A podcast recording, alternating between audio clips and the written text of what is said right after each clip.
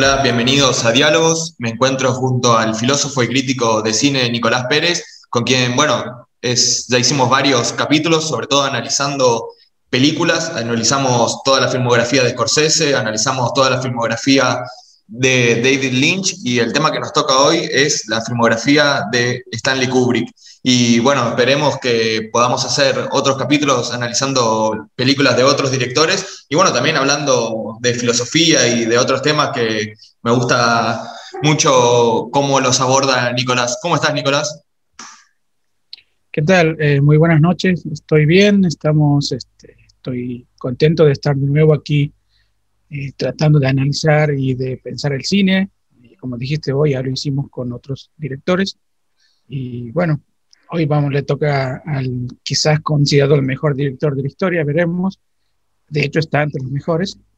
Así que veremos qué, qué podemos revelar sobre Kubrick. Sí, yo tenía mucha ansiedad de hacer este capítulo porque, bueno, es uno de mis directores favoritos. Creo que si hacíamos una serie analizando directores, Stanley Kubrick era uno que no podía faltar de ninguna manera. Tampoco Scorsese y, bueno, tampoco puede faltar Tarkovsky, así que espero que lo hagamos y otros que son clave. Pero sin duda, Stanley es uno de los mejores, o por lo menos uno de mis directores favoritos. En cuanto a su obra, ¿me podrías decir qué rasgos comunes encontrás en su filmografía, por ejemplo? Bien, eh, vamos a comenzar por algunos datos biográficos. Eh, Kubrick nace en Estados Unidos, en Manhattan, este, en 1928, el 26 de julio, justamente ayer cumpliría años Kubrick. Este, y murió el 7 de marzo de 1999 en, en Reino Unido. Este, de, joven, digamos, asistió al, Instituto Taft, que es un instituto que tenía un edificio enorme ahí en el Bronx, y no fue muy buen estudiante Kubrick, la verdad que no le interesaba mucho las materias que se daban y despreciaba bastante, digamos, a los profesores sobre todo, salvo a uno que le hizo una especie de de homenaje con fotografías que luego presentó en, el trabajo. Entonces él se dedicaba más bien a eh, intentar conseguir trabajo rápidamente para liberarse del estudio, digamos.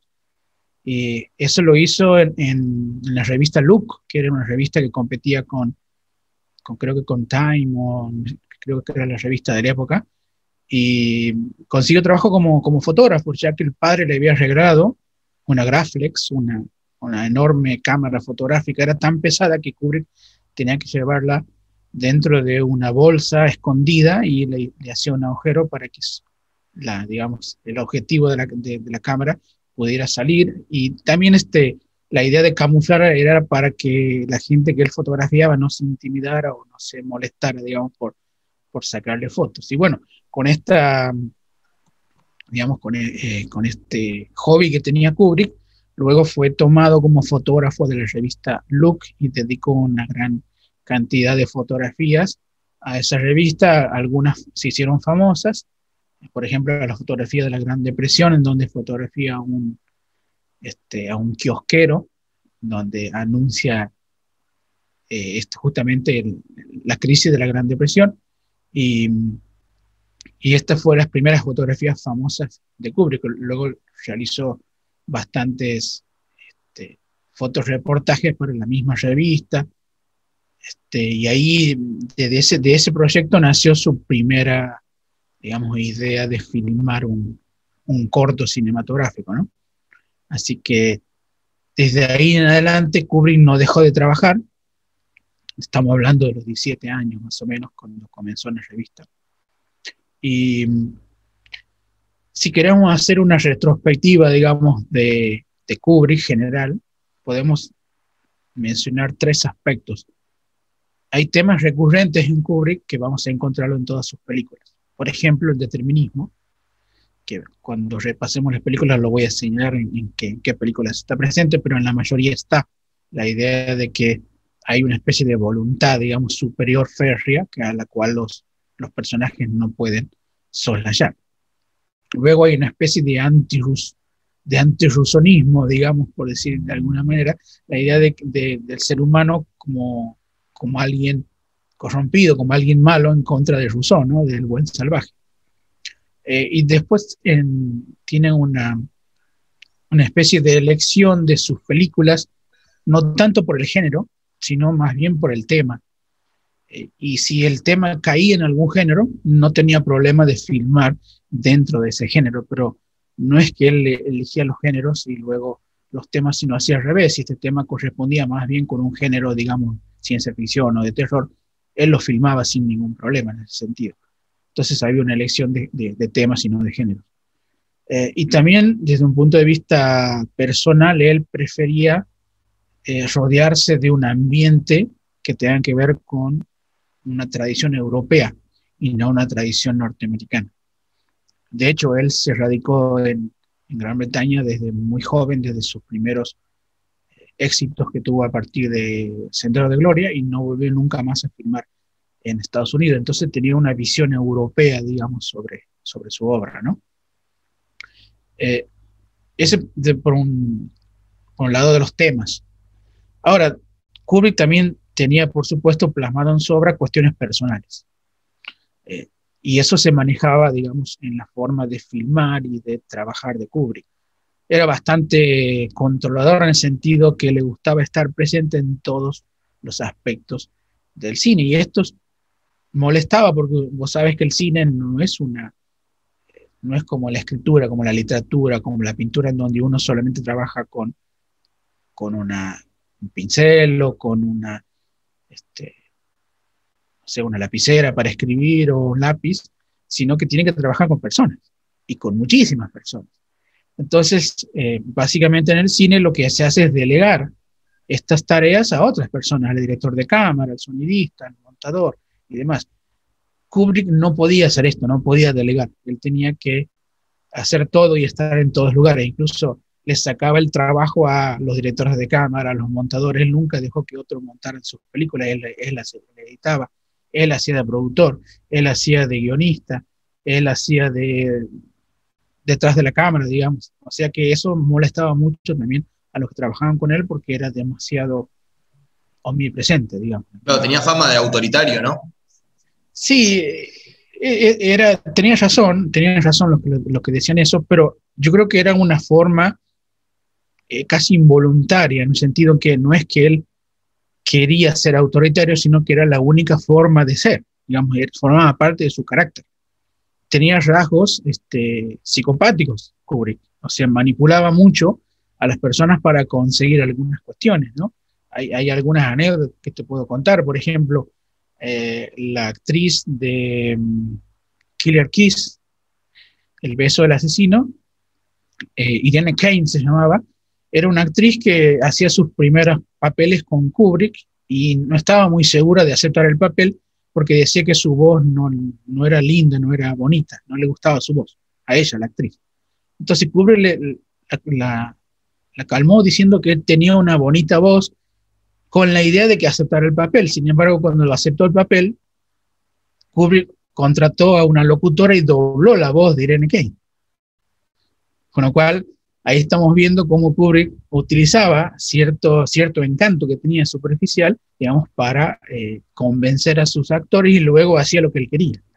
Como en este caso, lo mismo le pasó al compositor Alex North, que eh, tenía que componer la, la, música para 2001, y como la, la empresa le, le, había dicho, la MGM le había dicho que quería una música original, eh, la única forma de, de, que pudiera trabajar tranquilo Kubrick era aceptar eso y le dijo a Alex North que trabajara la música que lo iba a utilizar.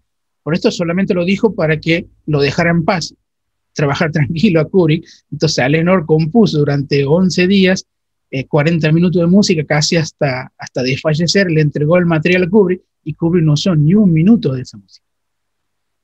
Pero no le dijo, no, no voy a usar tu música, simplemente le dijo, sí lo voy a usar para sacárselo de encima. Y así hay un montón, digamos, de anécdotas eh, sobre este... También anécdotas sobre la exigencia. Decían, por ejemplo, que en El Resplandor a la actriz le habían hecho actuar la misma escena, no sé, una cantidad irrisoria de veces. Eso hacía Kubrick como método.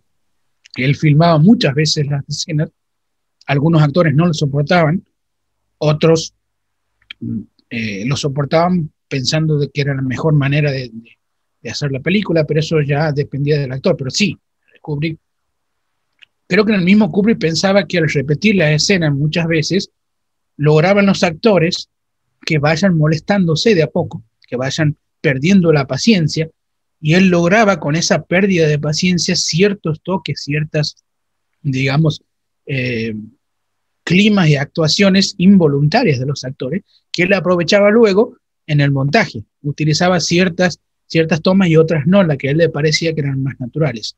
Pero no podía usar esas tomas naturales si no forzaba al actor a que de algún modo se canse, digamos, filmando tanto, ¿no? Después hay, una anécdota que me gusta mucho, que mostraba este rasgo psicopático de, de Kubrick, que era el siguiente, ¿no? Eh, Russell Metty, que es el, era el director de cámara, un director de cámara muy este, experimentado. Estoy hablando de la película Espartaco en 1960, donde Kubrick todavía era jovencito, tenía unos 40 años, 40 años más o menos, y Russell Metty era, tenía más, cerca de 60. A Russell Metty no le gustaba mucho el trato que tenía Kubrick con alguien mayor y con alguien experimentado. Entonces, este, lo que hacía era que Kubrick no le gustaba cómo, cómo, cómo iluminaba Russell Metty. Entonces, eh, en el momento cuando estaba filmando, le dijo que había poca luz y Russell Metty se enojó tanto que le pateó unos, unos, unos focos de luz para que se, se, arrimaran a la escena. Y cuando este, estos focos se arrimaron a la escena, Kubrick imperturbable dijo, ahora hay mucha luz. O sea, sin cambiar de gesto y de tono, con lo cual quiero decir que él no lo hacía a propósito, era un rasgo de él. Pues que él no se enojó nunca con esto, con, con Russell Metty, simplemente decía, hay poca luz, cuando el otro se enojó, le pegó una patada a los, a los tubos, dijo, ahora hay mucha luz, le dijo. O sea, solamente le señalaba cuestiones técnicas. Eh, al final, eh, Russell Metty dijo que no iba a hacer más, eh, las, no iba a estar más bajo las órdenes de Kubrick y como estaba bajo contrato, no podía irse. Entonces Kubrick le dijo, puedes hacer una cosa, puedes quedarte ahí y sin hacer nada. Y lo que Russell hizo justamente no hizo nada. Cuando Kubrick utilizaba este, la cámara y, él iluminaba. Y cuando, digamos, los empleados menores le decían si estaba bien iluminado, lo miraban a Russell Metty Russell Metty se asentía con la cabeza nada más y seguía todo adelante. Sin embargo, ¿quién ganó el Oscar la mejor iluminación y dirección de cámara, Russell Metty, sin hacer nada. Que fue uno de los pocos Oscars que ganó este, las películas de Kubrick en, digamos, en, la historia, ¿no? Sí, también tiene un Oscar por efectos especiales en 2001, ¿no? En 2001, claro, y cosas menores, digamos. Entonces, creo que estos rasgos eh, lo definían. También era muy paranoico.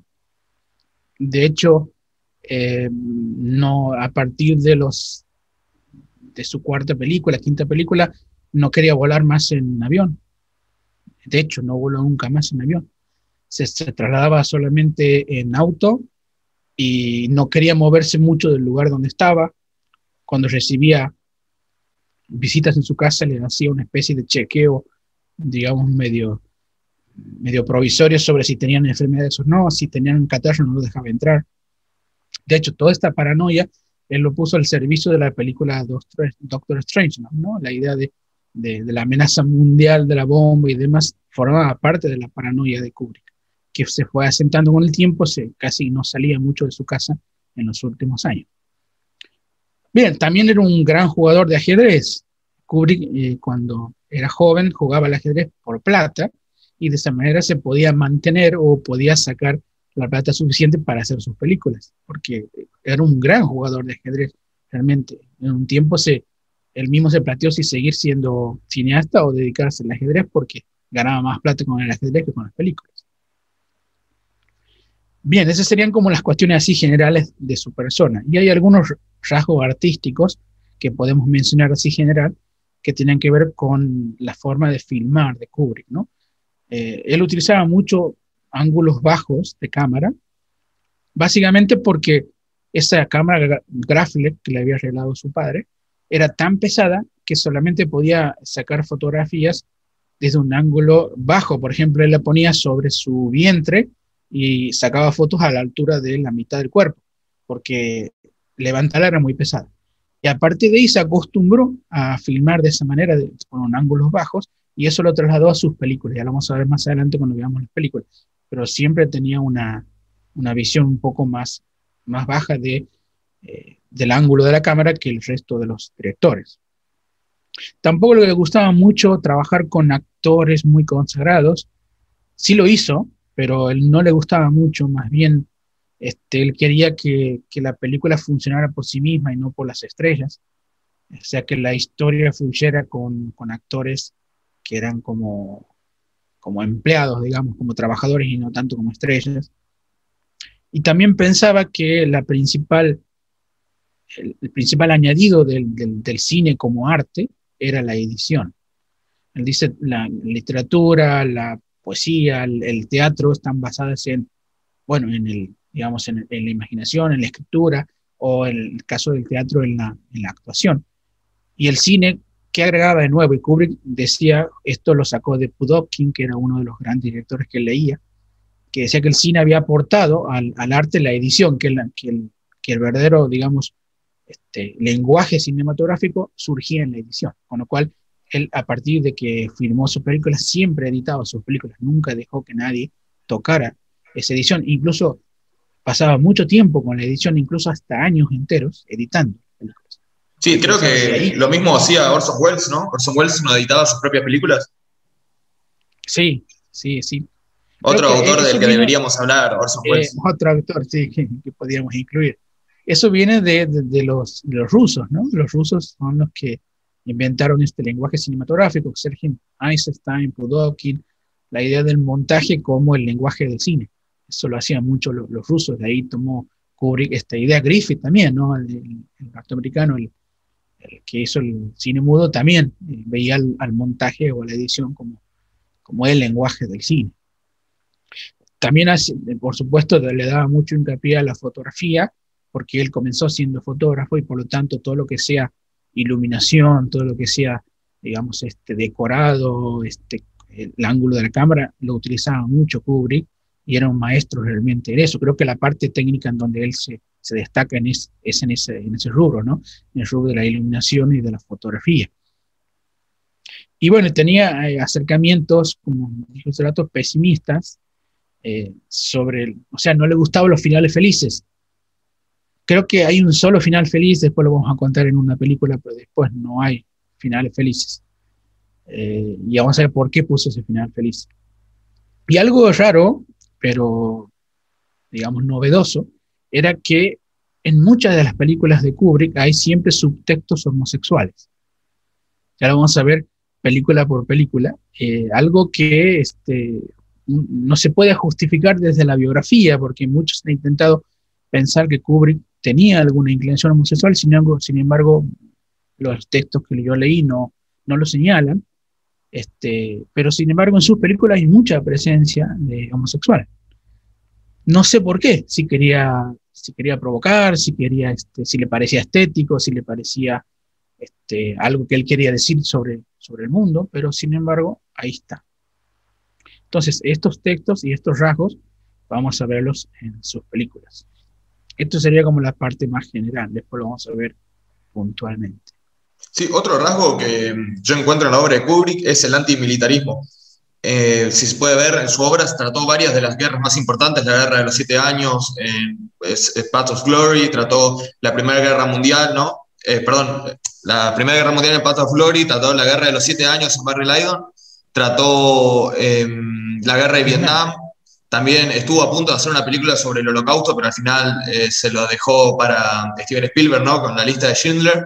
Pero bueno, eh, trató varias de las guerras más importantes de la historia moderna y siempre desde un punto de vista, a, a mi parecer, antimilitarista y antibélico. También se puede nombrar eh, la película Doctor Strangelove como una obra o una película en contra de la Guerra Fría o sobre la Guerra Fría. Sí, de hecho es el tema más recurrente, ¿no? Está en Feeling Desire, Está en Doctor Strangelove, en Barry Lyndon, en Full Metal Jacket.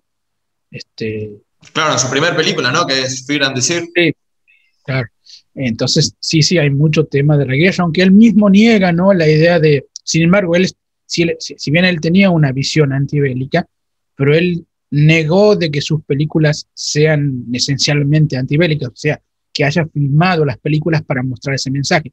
Creo que él dijo que él filmó sus películas porque le parecía que querían contar algo y no necesariamente era lo antibélico. Eso es lo que dice él. Después están sus obras, como dices vos, que, que podríamos encontrar esos rasgos. Eh, algo, algo interesante es que el director preferido de Kubrick es Max Ophüls.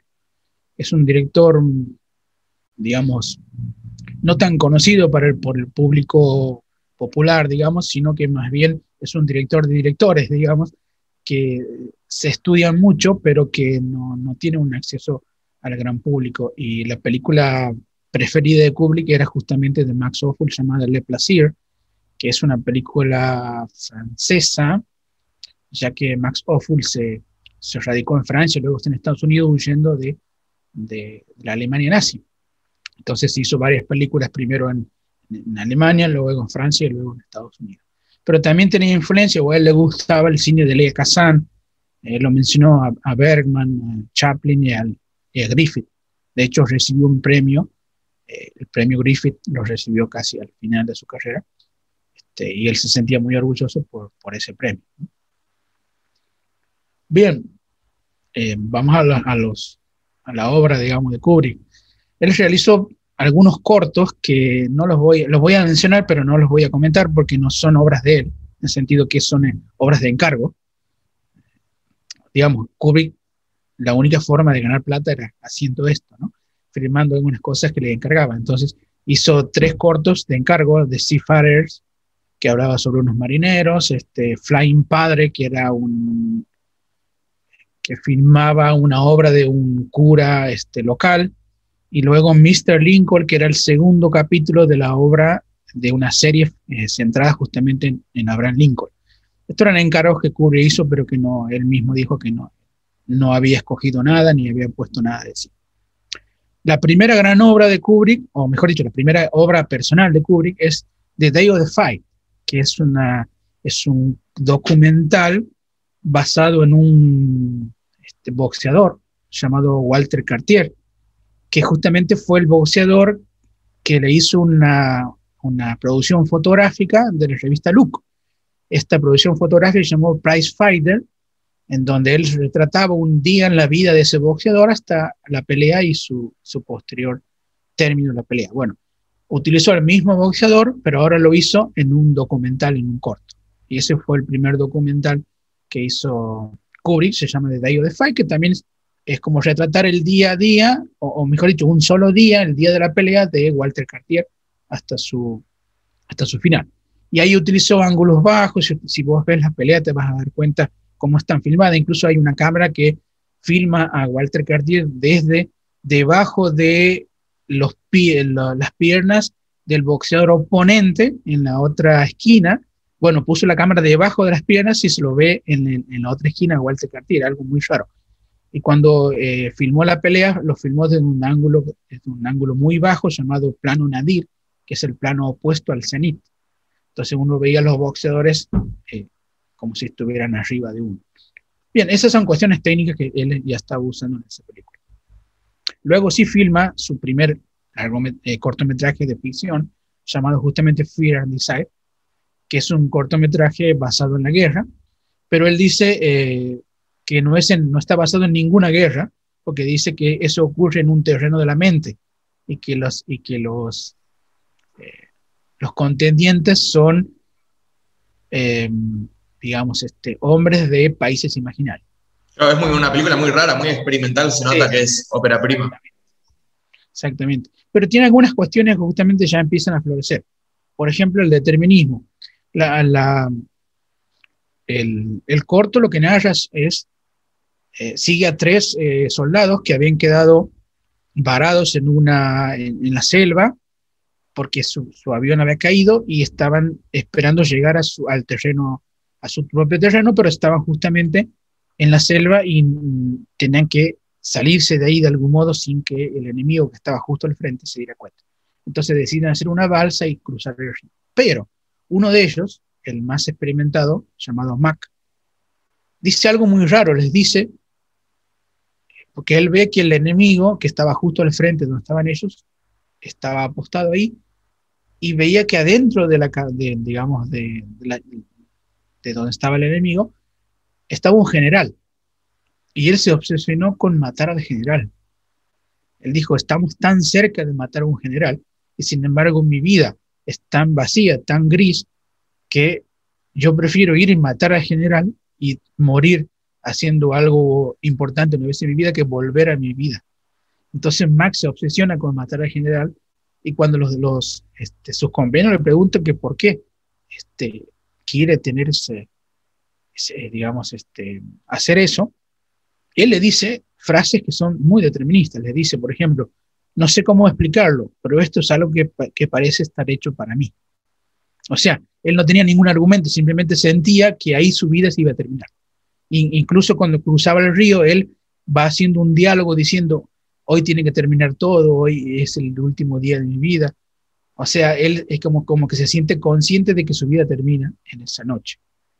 Y al final de la del corto, los otros dos eh, soldados que quedan libres, uno de ellos le dice, le dice, desearía creer lo mismo que quería antes. O sea, tiene una especie de melancolía sobre cómo se sentía antes de haber hecho lo que, lo que hizo su amigo Mac y de haber entrado a matar a los generales, como diciendo, mi deseo ha cambiado y ahora deseo desear lo que deseaba antes, digamos. Desea, deseo ese, deseo más simple que tenía antes. Una frase muy schopenhaueriana, ¿no? Es exactamente, ¿no? Exactamente. La idea de, de, que él ahora, afectado por la guerra y afectado por las circunstancias, ya no es el mismo que antes y no le gustaba no ser eso, sino le gustaba o quería, añoraba este, ser el que era antes para, digamos, para una primera película me parece que contiene un, mensaje bastante interesante, por más que uno lo vea la película y es bastante experimental, ¿no? Bien, el, la película siguiente es Killer Kiss, que sería el beso del asesino. Ahí sí se ve como una estética más de cine negro convencional, ¿no? No tan experimental. Exactamente, está filmada en 1955 y es la única película que está basada en una historia de Kubrick, ya que Kubrick nunca más utilizó ninguna historia de él, sino que siempre utilizó textos de otros. Él mismo dijo que, que no le gustaba tener que lidiar con la historia y, y, a la vez con filmarla. Él quería utilizar una buena historia y filmar. Y siempre dijo que los, que los buenos libros o los libros consagrados no servían para hacer buenas películas, que él tenía que utilizar libros buenos, pero no consagrados para hacer buenas películas. Y eso es lo que hizo siempre, ¿no? Salvo Sin embargo, todas las películas sobre las que, todas las películas que filmó sobre novelas terminaron siendo novelas clásicas. El caso de La Naranja Mecánica de Anthony Burgess, por ejemplo. Sí, pero esos son, como creo, creo que son, este, son excepciones junto con Barry Lyndon, porque las demás eran novelas realmente menores. Incluso la de Clark. y Lolita de, de Nabokov. Y Lolita Nabokov, pero Nabokov no era el Nabokov que es hoy. Cuando él, ya, cuando veamos el libro, vamos a ver que no era el mismo Nabokov que hoy en día lo, recordamos como el gran escritor, era un escritor bastante under, digamos. También tenemos el caso de Espartaco, pero si no me equivoco, eh, bueno, Kubrick entró tarde a la filmación de esa película, antes estaba dirigida por, por otro director y bueno, entró más que nada como una especie de trabajo, ¿no? Como sí. No tan personal. Bien, volviendo a, Killer Kiss. En Killer Kiss, si, no me, no recuerdo mal, ya estaba trabajando con su segunda esposa. Él se, casó tres veces, con Toba Metz, con Ruth Sobobka y con Christian Harlan. Y a las tres las conoció, digamos, creo, salvo la primera que la conocía desde antes, a las otras dos la conoció filmando. O sea, eran, actuaban en las películas. Y aquí justamente en Killer Kiss actuó haciendo de la bailarina en uno de los, de los flashbacks que, que, digamos que justamente tiene Irene Kane, que es la, actriz de Killer Kiss. Ella habla de, de, su hermana y la que representa a su hermana bailando es la segunda esposa de, de Kubrick. Eh, sobre Killer Kiss, ¿qué podemos mencionar? La estética, la estética nord, digamos, la estética del cine negro, eh, cómo filma este, escenas con muy poca luz y, sin embargo logra grandes, grandes escenas. La escena de la persecución del, del protagonista que está filmada en los callejones es muy buena. Eh, incluso lo filma de un modo tal, eh, con un cierto desprecio, por ejemplo, en, cuando ellos se, los, los matones, digamos, de, que eran los, los matones del jefe de, su, de la novia del protagonista, eh, los matones lo confunden al, al, novio de la chica con su representante. Entonces el representante eh, sale huyendo y ellos lo persiguen pensando que era el novio y lo matan en el callejón. Entonces Kubrick lo filma desde una distancia muy grande, digamos, de una especie de 30, 40 metros, donde se ve un callejón enorme negro y cómo las figuras de los hombres lo terminan de liquidar. Pero hay una escena que es cuando termina de matarlo, los hombres se, se van acercando hacia la cámara y uno se vuelve porque se olvidó el sombrero. Entonces, Kubrick se detiene a filmar cómo el hombre vuelve a recoger el sombrero. O sea, lo que te quiere mostrar es la frialdad y, la, digamos, y el desprecio por, por, la vida que tenían, que le importaba no dejar el sombrero o recoger el sombrero de la escena del crimen. Entonces me parece que son, eh, son como, como, digamos, como detalles que hacen que la película realmente sea interesante de ver. No es una gran película porque tiene los mismos clichés del, del cine negro, pero bueno, aquí Kubrick desarrolla un, un sentido, digamos, de la luz y de la oscuridad muy interesante. El final es el único final feliz que tiene Kubrick. De hecho, el final parece no ser feliz, porque en el momento eh, el, protagonista la espera a, su novia que, llegue para irse de ese lugar. Sin embargo, la tensión que muestra Kubrick, porque en la escena del final es la misma que en el principio. O sea, el, el protagonista comienza esperándolo a, a, la novia, o supuestamente a la novia, y mientras la espera te cuenta la historia. Entonces la historia termina con él, él mismo terminando de contar la historia y, sabiendo si iba a esperar, si iba a venir o no la novia, y de hecho él se va eh, alejándose pensando que no iba a venir, y la novia aparece así como en esas películas, digamos, de hoy, ¿no? Como esas películas que tienen todos finales felices. Otra cosa destacable me parece la escena de la fábrica de maniquí, ¿no? Creo que es un tiroteo que acontece medio al final de la película, es muy interesante por cómo está filmada. Claro, es la, digamos, la, eh, el enfrentamiento entre el jefe de, su novia y el protagonista. Eh, claro, con los maniquíes y como uno pelea con, con, creo que con un machete, no me acuerdo que tenía, y el otro con una lanza. Bueno, y eso está filmado dentro, interior, muy bien filmado, por supuesto. El, el protagonista es este, el mismo de, que era, hacía de Mac en la película anterior, es el soldado ese experimentado, que creo que era el único actor profesional, los otros eran, eran no profesionales. Sigue con The Killing en 1956, un año después, que creo que me parece que es su, primer, su primera obra maestra, ¿no? Es espectacular. La primera gran película de Kubrick, una película muy buena, realmente. Está basada en el libro este, este, se llama Clean Breakers de Lionel White, y el guion es de Kubrick y los diálogos es de un tal Jim Thompson. Jim Thompson era un, guionista olvidado de Hollywood y que Kubrick lo rescata, que incluso lo, saca de la miseria y le, y le encarga los diálogos. Luego, en la segunda, en la película que sigue, en Senderos de Gloria, también lo utiliza como guionista. Pero él este, después tuvo una especie como de de altercado judicial con Kubrick, porque Kubrick no lo quería reconocer como guionista. Siempre sucedió esto con, con los guionistas y Kubrick, ¿no? La idea de sí, también en el caso de, de, Dalton Trumbo en Espartaco, que bueno, eh, Kubrick se quería atribuir el guion y al final eh, Kirk Douglas hizo que se lo, se lo reconozcan a Trumbo, que en ese momento estaba en la lista negra del McCarthy.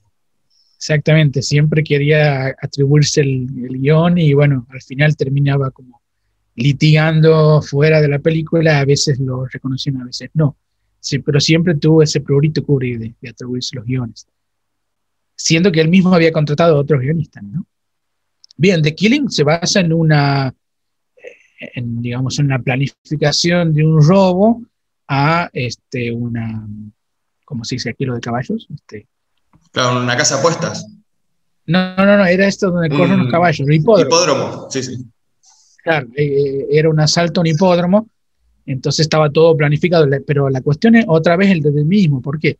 Porque cuando ellos planifican el, robo, uno de ellos, que era el, que recibía apuestas en, en, el hipódromo, tiene una esposa llamada Sherry, y si ustedes ven la, cómo es la esposa, o sea, qué actriz representaba a la esposa y cómo era el, el esposo, se daban cuenta que había una enorme diferencia de poder, porque Sherry era una mujer muy por sobre las posibilidades que tenía el esposo, o sea, era una mujer muy hermosa, más joven y muy altanera, y el esposo era una persona que solamente vivía para complacer a su esposa. Entonces tenía todo el poder del mundo. Y lo que hace Sherry es presionarlo para que le cuente este, lo que la reunión que habían tenido con sus amigos y, de último, este, qué querían hacer. Pero esto justamente al contarle él a ella, todo el plan se cae inmediatamente porque ella tiene un amante al cual le cuenta y le dice que le robe la plata cuando los otros hagan el, el atraco, con lo cual el plan nace ya, este, digamos, este... Nace muerto. Muerto, claro, nace muerto y ahí está el determinismo, como diciendo, en el mismo hecho en que él le contó a su esposa, todo el plan quedó arruinado en esa misma noche que ha sido planificado. Y eso se va a ir desarrollando a, medida que va pasando los, el tiempo. Aquí la, la, invención de Kubrick para la época novedosa era contar los distintos, las distintas llegadas de los protagonistas en distintos tiempos. O sea, eh, no, no, de manera lineal, sino de manera este, fragmentada. O sea, por ejemplo, la acción ocurría a veces a las 2 de la tarde, a veces llegaba a las 10 de la noche, el tercero volvía a la mañana, el cuarto volvía a la noche, entonces eran como distintos tiempos que tenía que contar. Él dice que hizo eso porque eh, él cuando lo montó, cuando lo editó de manera lineal, le pareció una mala película. En cambio, la película ganaba en interés cuando estaba fragmentada en distintos tiempos. Y eso realmente este, lo, era un gesto técnico que era en la época sorprendente. O sea que la película podría entenderse. Eso lo hizo mucho después este Tarantino con Pulp Fiction, ¿no? Ella de dividir los tiempos y mezclártelos como eh, sin ninguna continuidad, probando de que uno podía entender la película sin que te cuenten algo linealmente. La película esta de King fue, tuvo una referencia, ¿no? En la película El Caballero de la Noche de, de Nolan, la película de Batman, sobre todo en, en las máscaras que utilizaban los personajes, ¿no? Claro, fue, fue muy, muy este, homenajeada por varios directores. Creo que en Quick Change también la homenajearon. O sea, a partir de ahí se hizo como un, una especie de, de cliché de que los asaltantes de eh, los ladrones utilizaran máscaras de, payasos, ¿no? Y bueno, ahí como dice Juan en Nolan, este, Nolan tiene un doble homenaje a, las películas de, de Killing y también a la, a la Batman del 66, ¿no? La de, la de Adam West, que también utiliza una máscara que justamente es la misma máscara que utiliza el, Joker del 66.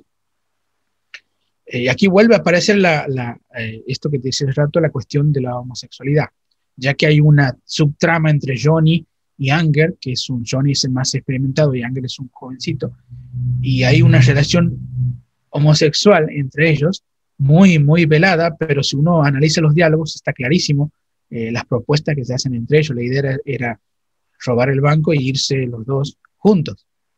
Pero ese de juntos no, no te lo decían como juntos, porque si uno tenía novia, ¿por qué se venir juntos? Pero siempre estaba planificado de ese modo, ¿no? Y ahí estaba la cuestión, estaba homosexual. Como dijimos, esta película estaba en el, dentro de la, del ambiente del cine negro, ¿no? Que comenzó en 1941 con El Alcohol Mantés, con la tercera película, tercera remake de la Alcohol Mantés de Joe Houston, y terminó más o menos en 1958 con la última gran película de, de cine negro que fue Ser de Malo, Touch of Evil de Orson Welles.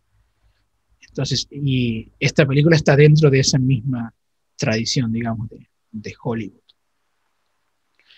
Bien, a partir de aquí, este, como, como decía vos, se empieza a involucrar con eh, una, una sociedad que se forma con John Harris, que se llamó Harris Kubrick, porque Harris se dio cuenta de que Kubrick tenía potencial para, digamos, para ser un gran director, entonces puso la plata para, para que a partir de ahora pudieran este, filmar sus propias películas. Entonces fueron este, eh, viendo cuál es el próximo proyecto que, filmar. Y ahí es donde entra en, en, escena este, Kirk Douglas, ¿no? porque él se les, se les mostró el, este, su próxima película a los distintos productores, ninguna estaba interesada, pero que Douglas sí se interesó. Pero Douglas también tenía una productora llamada justamente Brina. Y Douglas quería que Brina se hiciera cargo de los próximos dos, de las próximas dos películas de Kubrick. O sea, él le decía, yo voy a participar en la película. Esta película era Senderos de Gloria. Yo voy a participar porque me interesa participar, pero a la vez tienes que firmar un contrato con Brina diciendo que vas a filmar otra película. O sea que el contrato lo obligaba a Kubrick a hacer dos películas con Kirk Douglas. La primera justamente es Senderos de Gloria en, 1957. Es excelente, este, muy, muy recomendable. Es excelente película, este, basada en el mismo libro, en el libro que se llama igual, Senderos de Gloria, de Humphrey Cobb. Y ahí tiene tres guionistas. Lo, lo contrató a Calder Willingham, el mismo Kubrick y otra vez Jim Thompson. Esos tres guionistas están acreditados a pesar de Kubrick, porque incluso Kubrick lo quería eh, desacreditar a los dos y ponerse el solo, pero bueno, por cuestiones de litigio tuvieron que eh, aparecer los tres. Y el final de, Sendero de Gloria original era un final feliz. De hecho, ya habían filmado el, final feliz, estaba escrito en el guion. Sin embargo, a Kubrick a último momento no le gustó el final y decidió cambiarlo por el final que nosotros todos conocemos, que no es un final feliz, pero que él después hizo algo interesante, pero digamos que terminaba con la muerte de los tres este, soldados, ¿no? Eh, entonces, eso lo que hicieron fue escribir el, el, guion con el nuevo final que no era feliz y tenía que aprobar la Unit Artist, que era la productora que estaba haciendo el film, y ellos pensaban que no le iban a aprobar. Entonces lo que hicieron fue mandarles por contrato el guion terminado, pero sin avisarles que habían cambiado el final. ¿Por qué? Porque ellos pensaban que si le mandaban el guion sin decirle que habían cambiado el final, los de la productora no lo iban a leer y lo iban a aprobar. Efectivamente eso hicieron. Sin leer el final, lo aprobaron, entonces ellos cumplieron con el contrato de mandarle guion. Entonces se filmó con ese nuevo final. Sin embargo, Kubrick añade, añade un final que es interesante porque no es un final feliz, pero sí es esperanzador. ¿De qué se trata la película? La película se trata de la Primera Guerra Mundial, del ejército francés. De hecho, la película estuvo prohibida en Francia mucho tiempo porque dejaba en ridículo al ejército francés y a algunos generales, eh, en donde tenían que tomar, ahí viene la orden de tomar una de las, digamos, de los terrenos llamados el hormiguero, creo que se llamaba, y Kirk Douglas, que era el, que estaba frente del, pelotón, digamos, del batallón, le decía que era un suicidio, que no se podía tomar ese hormiguero y que si lo tomaban se iban a morir todos y, iba a ser un desperdicio porque no iban a tomar el hormiguero y los iban a matar a todos. Entonces el general se obstina diciendo que lo tome igual, que lo haga igual, y entonces Kirk hace el intento de tomarlo, lo masacran, vuelve atrás y dice que, no, que se retire. Entonces le manda el comunicado al general y general, al saber que se estaba retirando, ordena a otras tropas que disparen a sus mismos soldados. O sea que en vez de, eh, digamos, de ayudarlos en su retirada, ordenan matarlos a sus propios soldados por cobardía, supuestamente.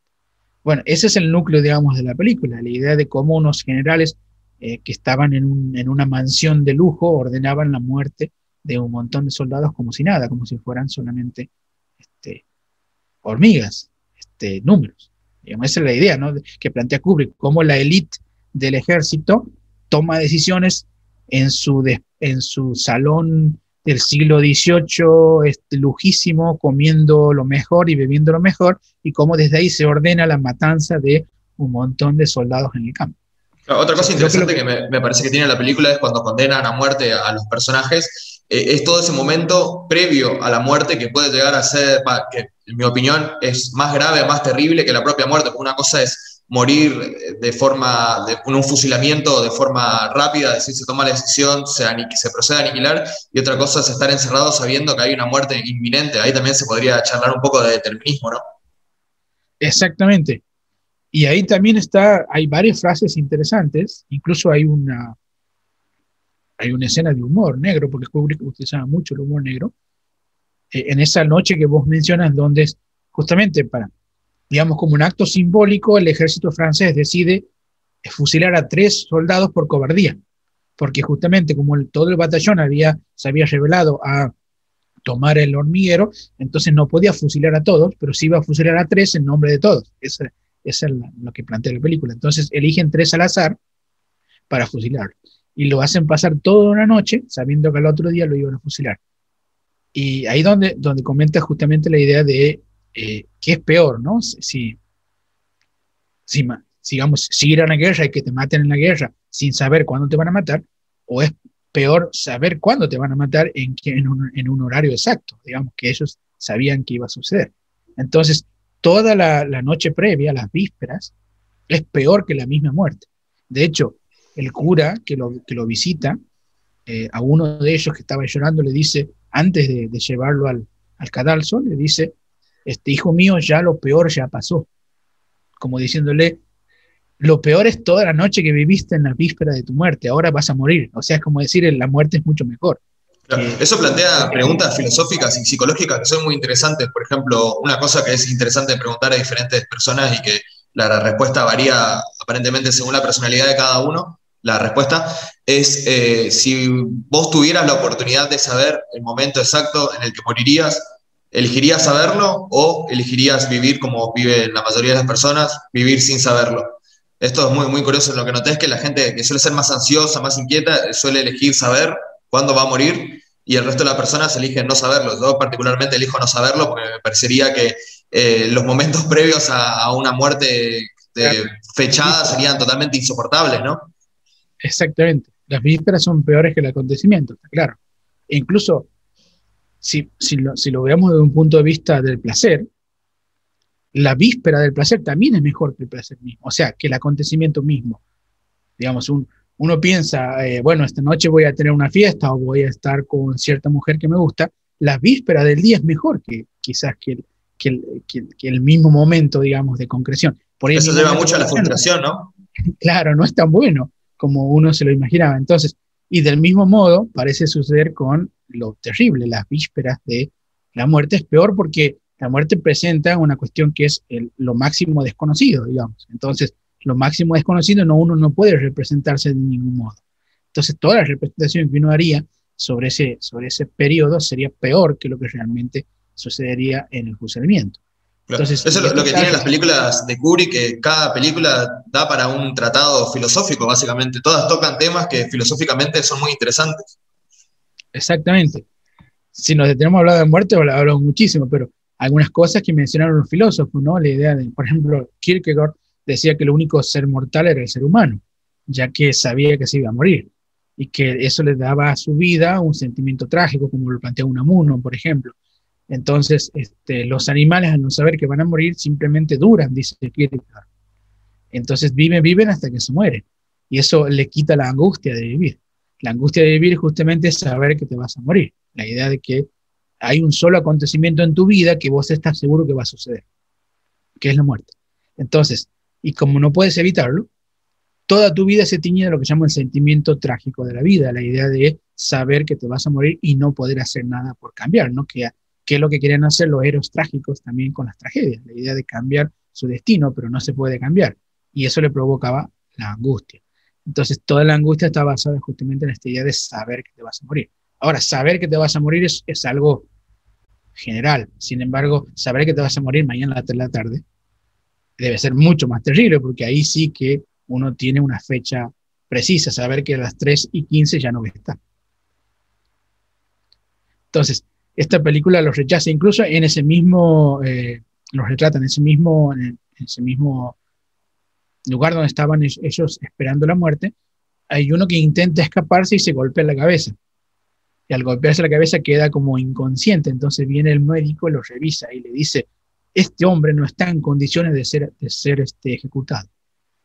Lo cual es un, gran chiste de Kubrick, ¿no? O sea, como diciendo, ¿qué es lo que le sigue? Bueno, ser ejecutado, no está en condiciones, está enfermo, digamos. Lo cual es interesante porque plantea incluso un, un, humor negro en esa situación.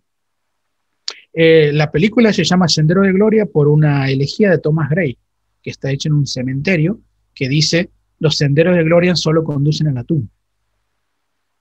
que es lo que le dice el personaje de Dax Kirk Douglas al general, ¿no? otra cosa muy interesante es que la película empieza con una frase de un autor inglés, no recuerdo quién era, pero era algo así como el patriotismo es el orgullo de los canallas, una cosa así. Samuel Johnson. Samuel Johnson, exactamente. Samuel Johnson, el, claro, el patriotismo es el último refugio de los canallas.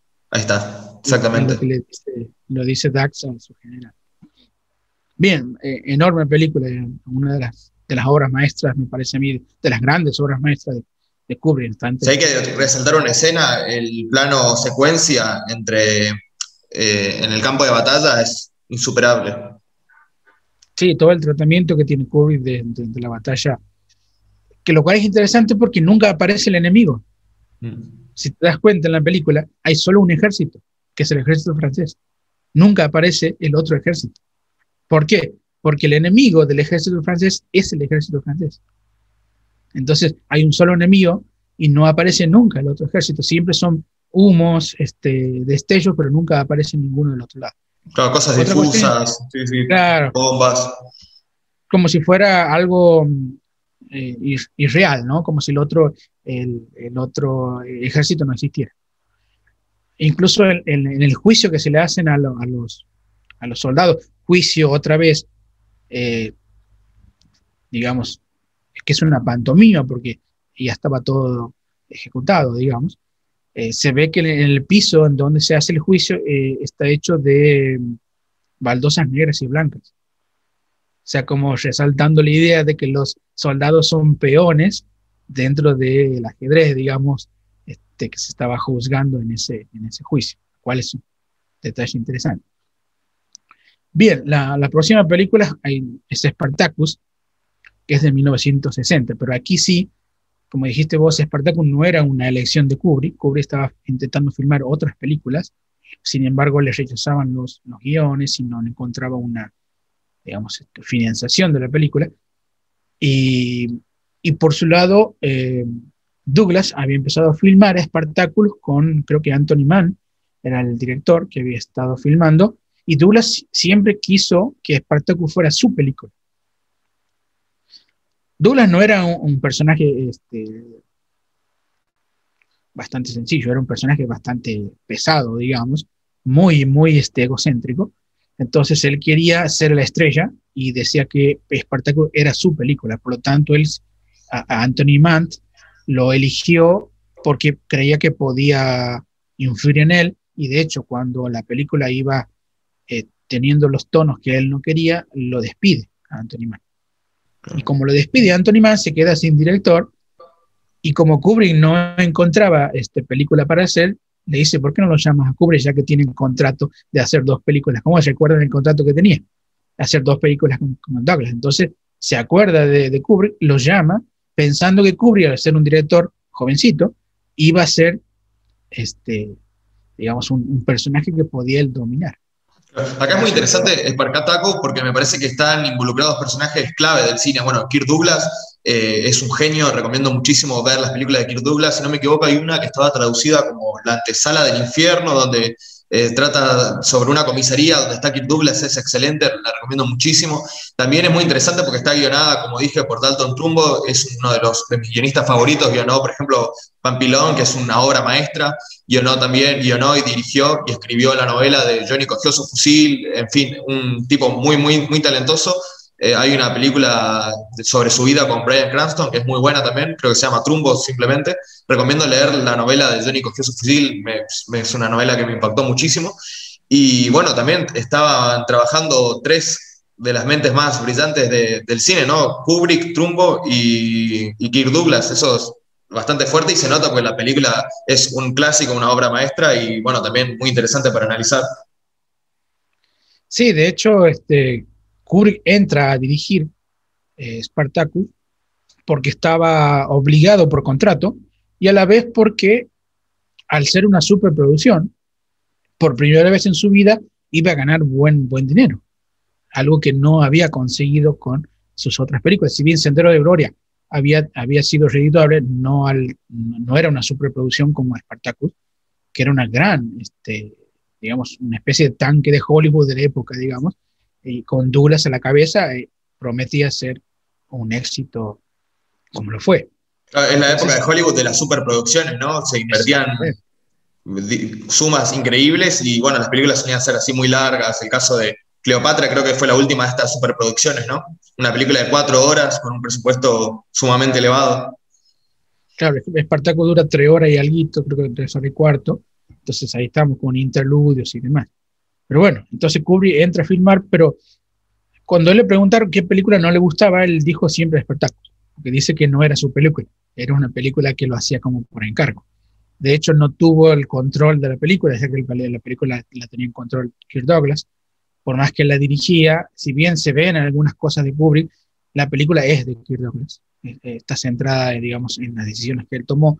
Entonces, siempre a Kubrick, esa película fue la que él eh, renegó siempre de, de haberla hecho. Sin embargo, con esa película ganó, ganó bastante dinero y pudo irse justamente a este, radicarse en, en Gran Bretaña y a partir de ahí no volver nunca más a filmar en Estados Unidos.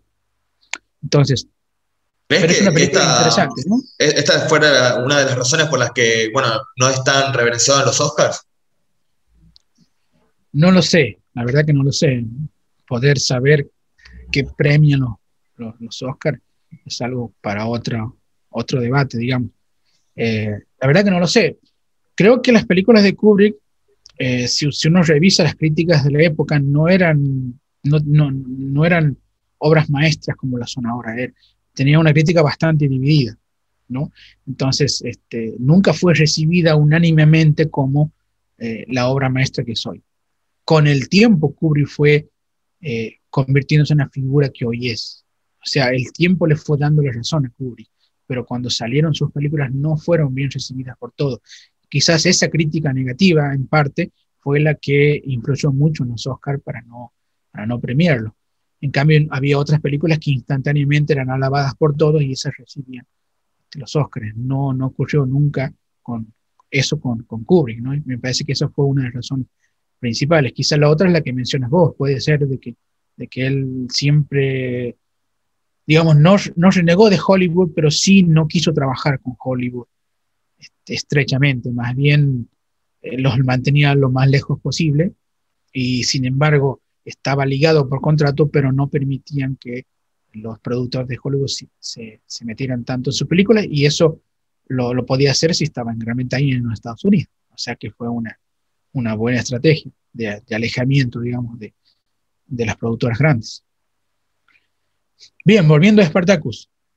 Todo el mundo conoce que es Spartacus, es la rebelión de un esclavo que es este, justamente eh, hecha en una oportunidad. En la película lo hacen cuando la Varinia, que era su, amor, es vendido como esclava eh, por otro, otro señor, entonces se da cuenta que la va a perder para siempre y organiza una, una revuelta y ahí los soldados, los, los esclavos compañeros lo ayudan y entonces empieza como una especie de campaña de liberación de esclavos en donde él este, iba surgiendo. Esa es una parte de la película. La otra parte, la cuestión política de Roma. O sea, de cómo el Senado romano veía estos acontecimientos de revueltas de los soldados como aprovechamiento político. Entonces ahí estaba la figura, por un lado, de, de, Graco, que era el, un senador que estaba, este, que era el senador como más, de más edad, de más experiencia, y por otro lado estaba Craso, que era el, el que quería tomar el, Senado a la fuerza, digamos, convirtiéndose en una especie de dictador, este, y eso lo, él lo iba a conseguir aplastando la revolución que comenzó Espartaco. Entonces Graco, que era el que era contrario a Craso, quería que Espartaco se fuera, o sea, simplemente lograra la liberación y lo expulsaran de su tierra dándole una ayuda.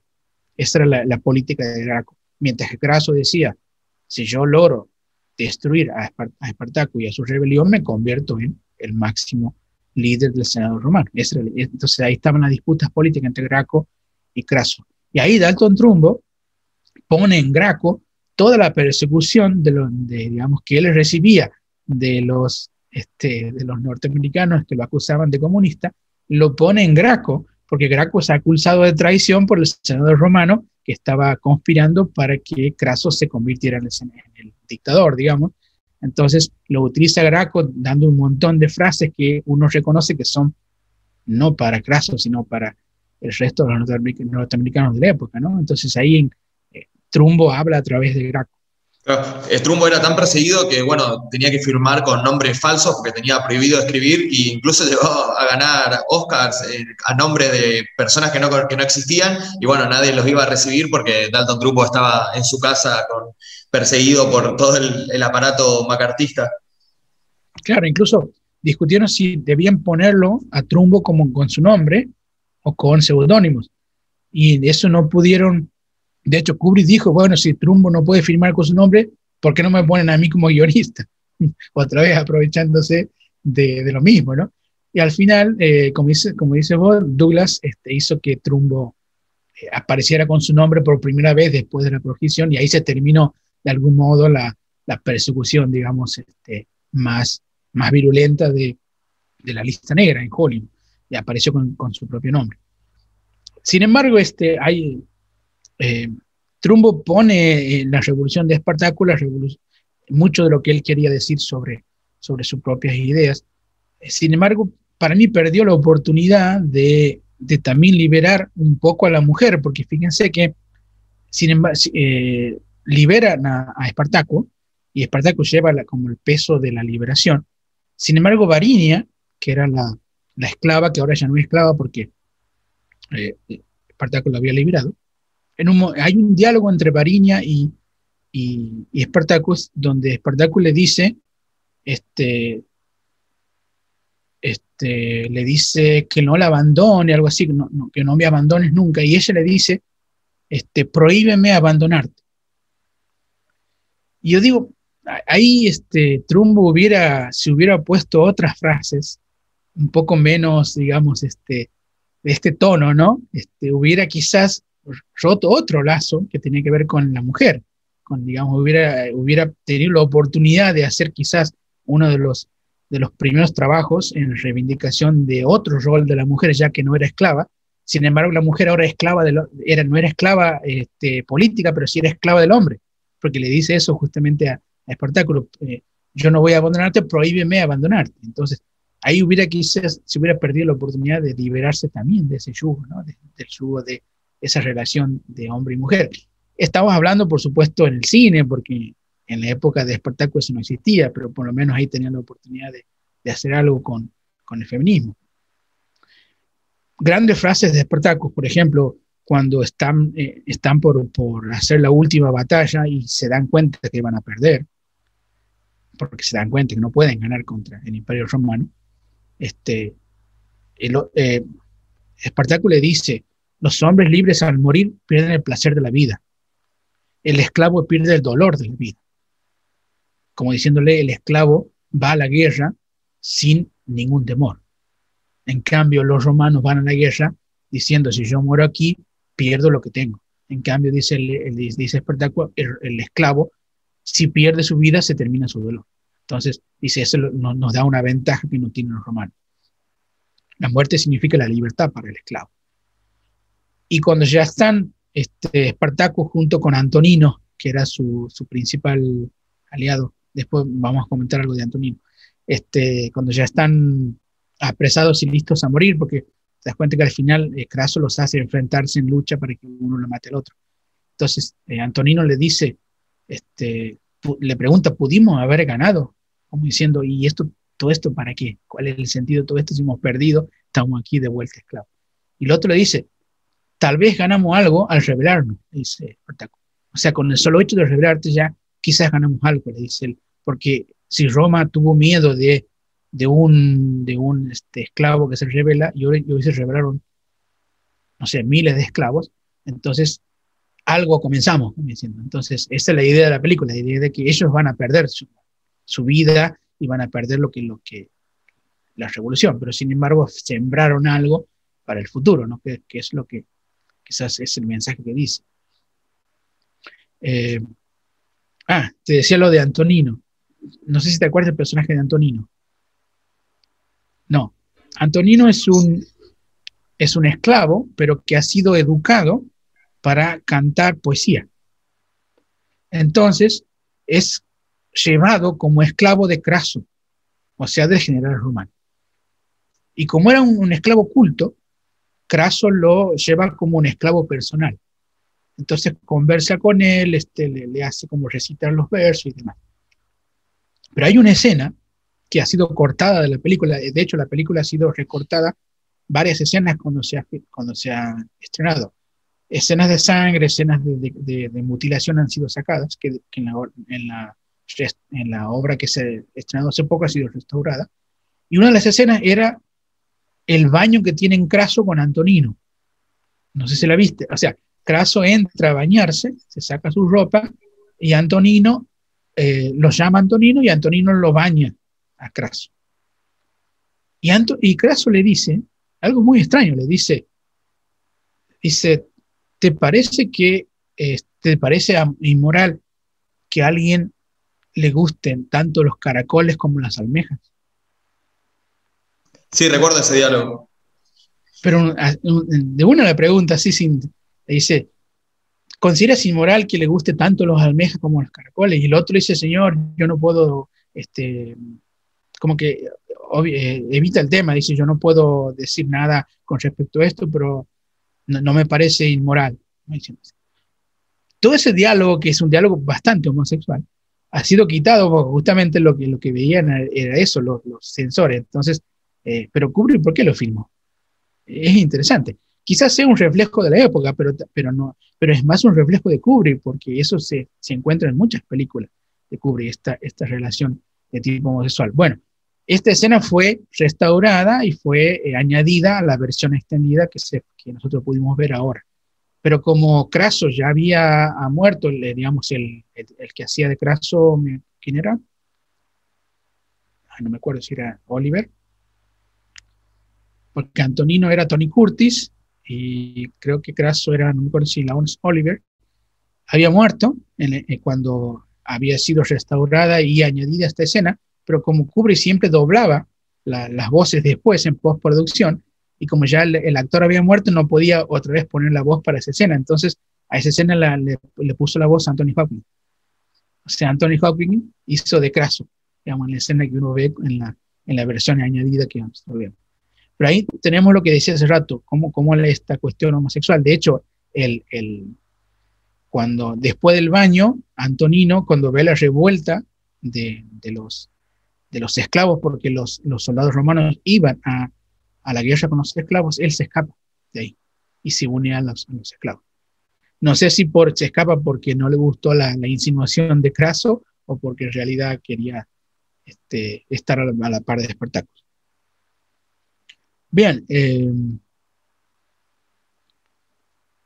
gran película Espartacus, a mí me gustó mucho Espartacus a pesar de Kubrick.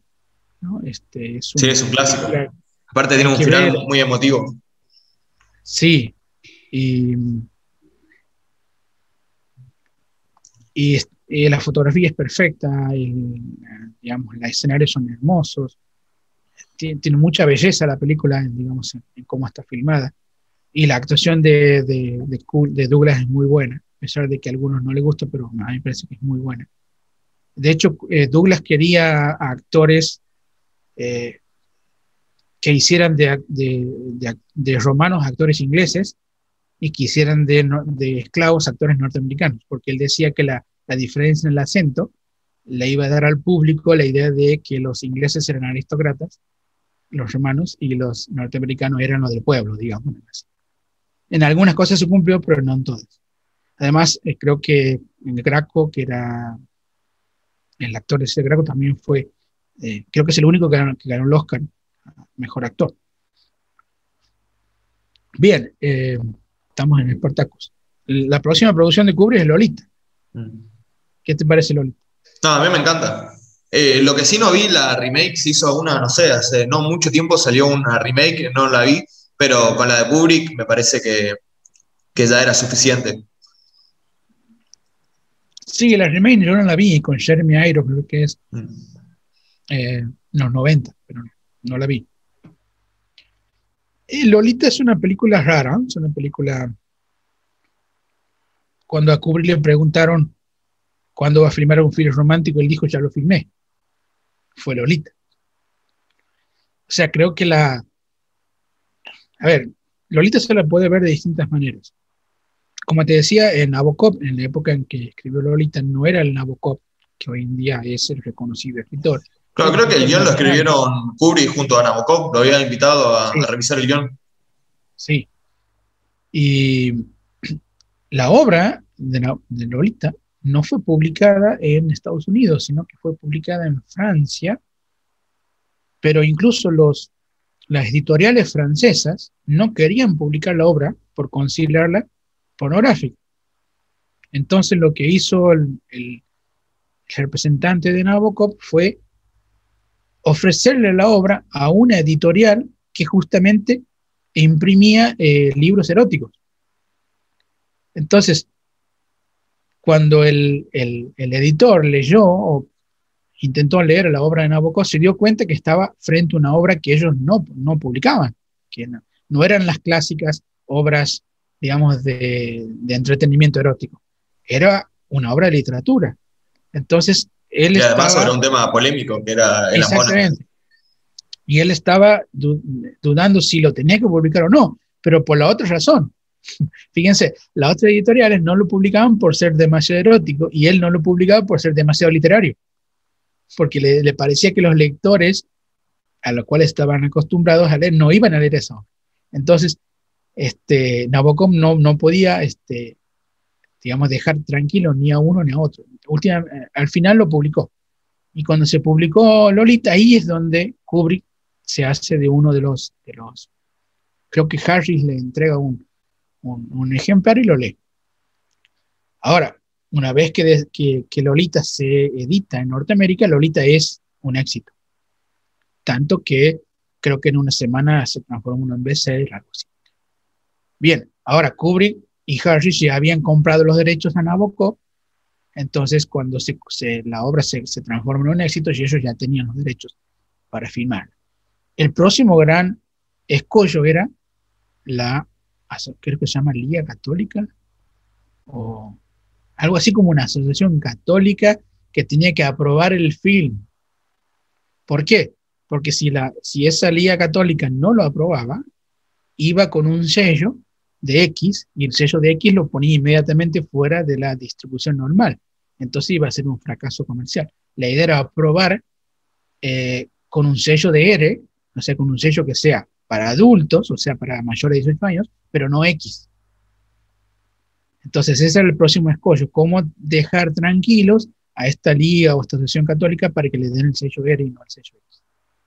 Para hacer eso, justamente le, habían puesto una serie de normas. Por ejemplo, que no haya insinuaciones sexuales entre, entre el protagonista y la Lolita, que no, que esté todo como muy velado, que no... claro, eso le agregó, le agregó sutileza, digamos, a, la representación. Exactamente. Pero ahí está, eh, por eso te preguntaba, porque si uno ve Lolita, este, uno queda pensando después de haber visto la película, ¿qué sentido tenía filmar una película que se basaba en un libro controversial, en un libro que hablaba entre la relación, eh, no era incestuosa, en la relación de un adulto muy, adulto con una joven de 12 años, una niña de 12 años. Eh, claro, una relación efebofílica sería. Exactamente. Y si eso era, y si eso era muy polémico, y sin embargo uno ve la, termina de ver la película y no tiene nada de eso. O sea, todo lo polémico quedó fuera de, de la película. Entonces, ¿qué sentido tenía filmar una película en donde el motivo principal era que el libro era polémico y sacarle toda la polémica? Entonces el film quedó como, como sin fuerza. Ahora, ¿qué hizo Kubrick para darle fuerza? Lo transformó en, un, en una especie de thriller. Por ejemplo, la Lolita comienza con eh, Humber Humber, que era el protagonista, que lo hacía James Mason, matando a el personaje de Peter Sellers. Esa es la primera escena. Él entra y lo mata a balazos. Entonces, a partir de ahí, la película se transforma en una especie de enterarse por qué él lo mató a Peter Sellers. Porque si, porque si él no empezaba la película de ese modo, la película iba a ser una película normal, en donde un señor se iba a enamorar de una joven y a la final iba a terminar rechazado por la joven. Él decía, eso se iba a terminar rápidamente, porque si no, no, no había insinuaciones, no había nada que pudiera provocar, la película caería en toda, digamos, atención. Sin embargo, lo que hizo Kubrick es justamente utilizar la edición para que lo primero que te muestre sea un asesinato, y entonces vos te quedes como una especie de thriller policial, digamos, de última, para saber al final por qué lo mató Homer Homer a Peter Sellers. Y él lo dijo expresamente eso, pues ya que no podía filmar otra cosa, filmé eso. Además es una comedia. Lolita es una comedia. Ni siquiera es negra, es una comedia. Si ustedes lo ven, Lolita tiene muchos, muchos pases de comedia. el personaje de la madre de Lolita es un personaje de comedia. Peter Sellers se la pasa haciendo comedia toda la película. De hecho, Peter Sellers hace, varios personajes, no hace varios personajes, hace un solo personaje que se disfraza de varios, de varios personajes distintos para engañar a Homer Homer.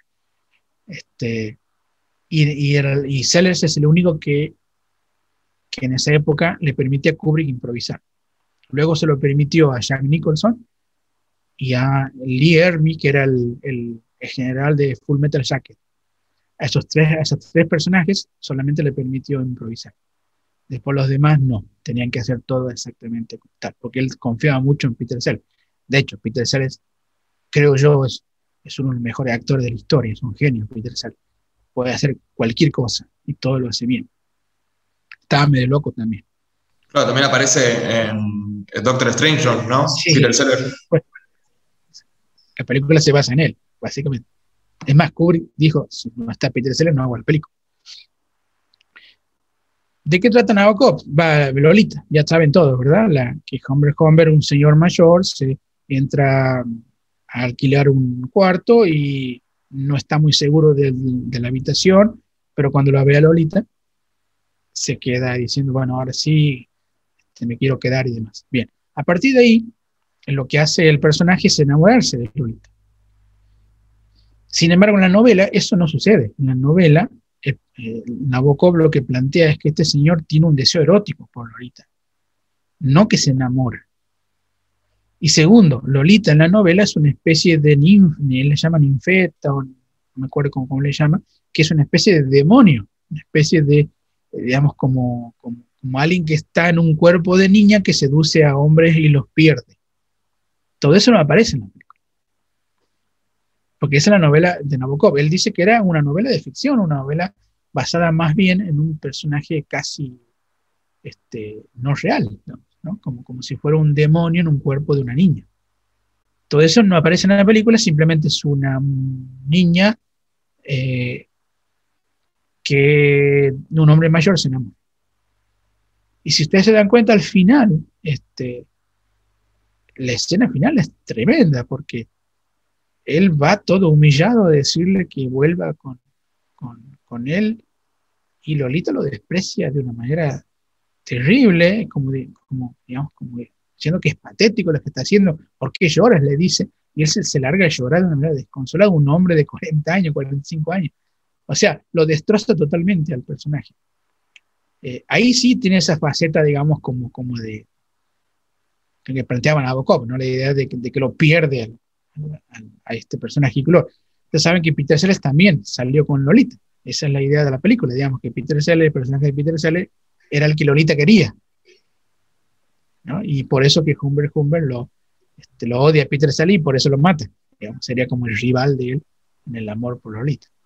otras películas, otras películas en plural que me gustaría recomendar que tratan el tema de la pedofilia o la feofilia son eh, Muerte en Venecia de Luchino Visconti y eh, sobre todo, si le interesan lo polémico, eh, Happiness de Todd Soldons. No sé si la viste donde eh, un padre intenta abusar del el amigo de su hijo. Ahí está tratado el tema de la forma más cruda y polémica posible. Son películas que básicamente no sé cómo, cómo hicieron para filmarlas, requieren una valentía tremenda. Después hay otra que se llama Guzmán, el nombre del bosque, mm. que está basado también en un personaje que es, que es pedófilo. Ah, esa no la vi, lo tengo pendiente. Que quiere, que quiere este, redimirse. O sea, no quiere, no quiere dar este, su, no quiere dar rienda suelta a su, deseo. Eh, bueno, pero es acusado y demás. Hay, hay, una, hay dos anécdotas que quiero contar de Nabokov. Uno, eh, Nabokov tuvo un sueño porque él cuando publicó sus primeros libros no tenía éxito y él estaba pensando en dejar de escribir, pero tuvo un sueño en donde un tío se le aparece diciendo que sigue escribiendo que va a haber un alguien llamado Harry Kubrick que lo va a ayudar. Se lo cuenta Nabokov. Es interesante porque la sociedad que le compra los derechos de Nabokov era la sociedad Harris Kubrick. Y dice que el personaje que lo iba a ayudar a él, según los sueños de su tío, era Harry Kubrick. Una cosa interesante porque en la conciencia grande. Y la otra es que Nabokov no conoce nada de cine. De hecho, cuando Kubrick lo lleva este, al ambiente, digamos, lo invita a una fiesta para que se code con el ambiente de cine, él está tomando algo y se encuentra con John Wayne. Y le pregunta a John Wayne si a qué se dedica. Y John Wayne le contesta, trabajo en el cine. Lo cual es interesante porque nunca lo, nunca lo termino de reconocer con quién estaba hablando. Algo parecido sucedió a Einstein, me parece en una anécdota que él cuenta, que, que él también estaba en una fiesta y que una jovencita se le acercó diciendo que usted a qué se dedica, y Einstein le contesta, estudio física. Y la, la, y la colegiala le dijo, uy, qué mal, yo, yo ya la aprobé a la materia esa. es que hay una, frases interesantes en Nabokov. Bien, eh, a mí Lolita no me gusta mucho, pero bueno, es una gran película, no, no, no la voy a negar. Está bien filmada, es, es divertida, es, es una claro, después de, de, The Killing es muy difícil decir que hay una película mala de Kubrick, ¿no? Sí, sí, no, no hay ninguna película mala. A mí no me gusta porque no le veo mucho el sentido, pero veo la, la maestría de Kubrick de filmar cosas sugerentes y de sugerir un montón de cosas. Aparte, la actuación de Peter Sellers es fenomenal, como, como lo que hace en esa película. Eh, bien, después, pero a, Kubrick le, le, gusta la película, le parece como que hasta, hasta el momento él consideraba su mejor película, incluso superior a, Senderos de Gloria. Bien, ahora viene, creo que yo, eh, las grandes películas de Kubrick, de entre las grandes que es Doctor Strange, ¿no? La última en blanco y negro.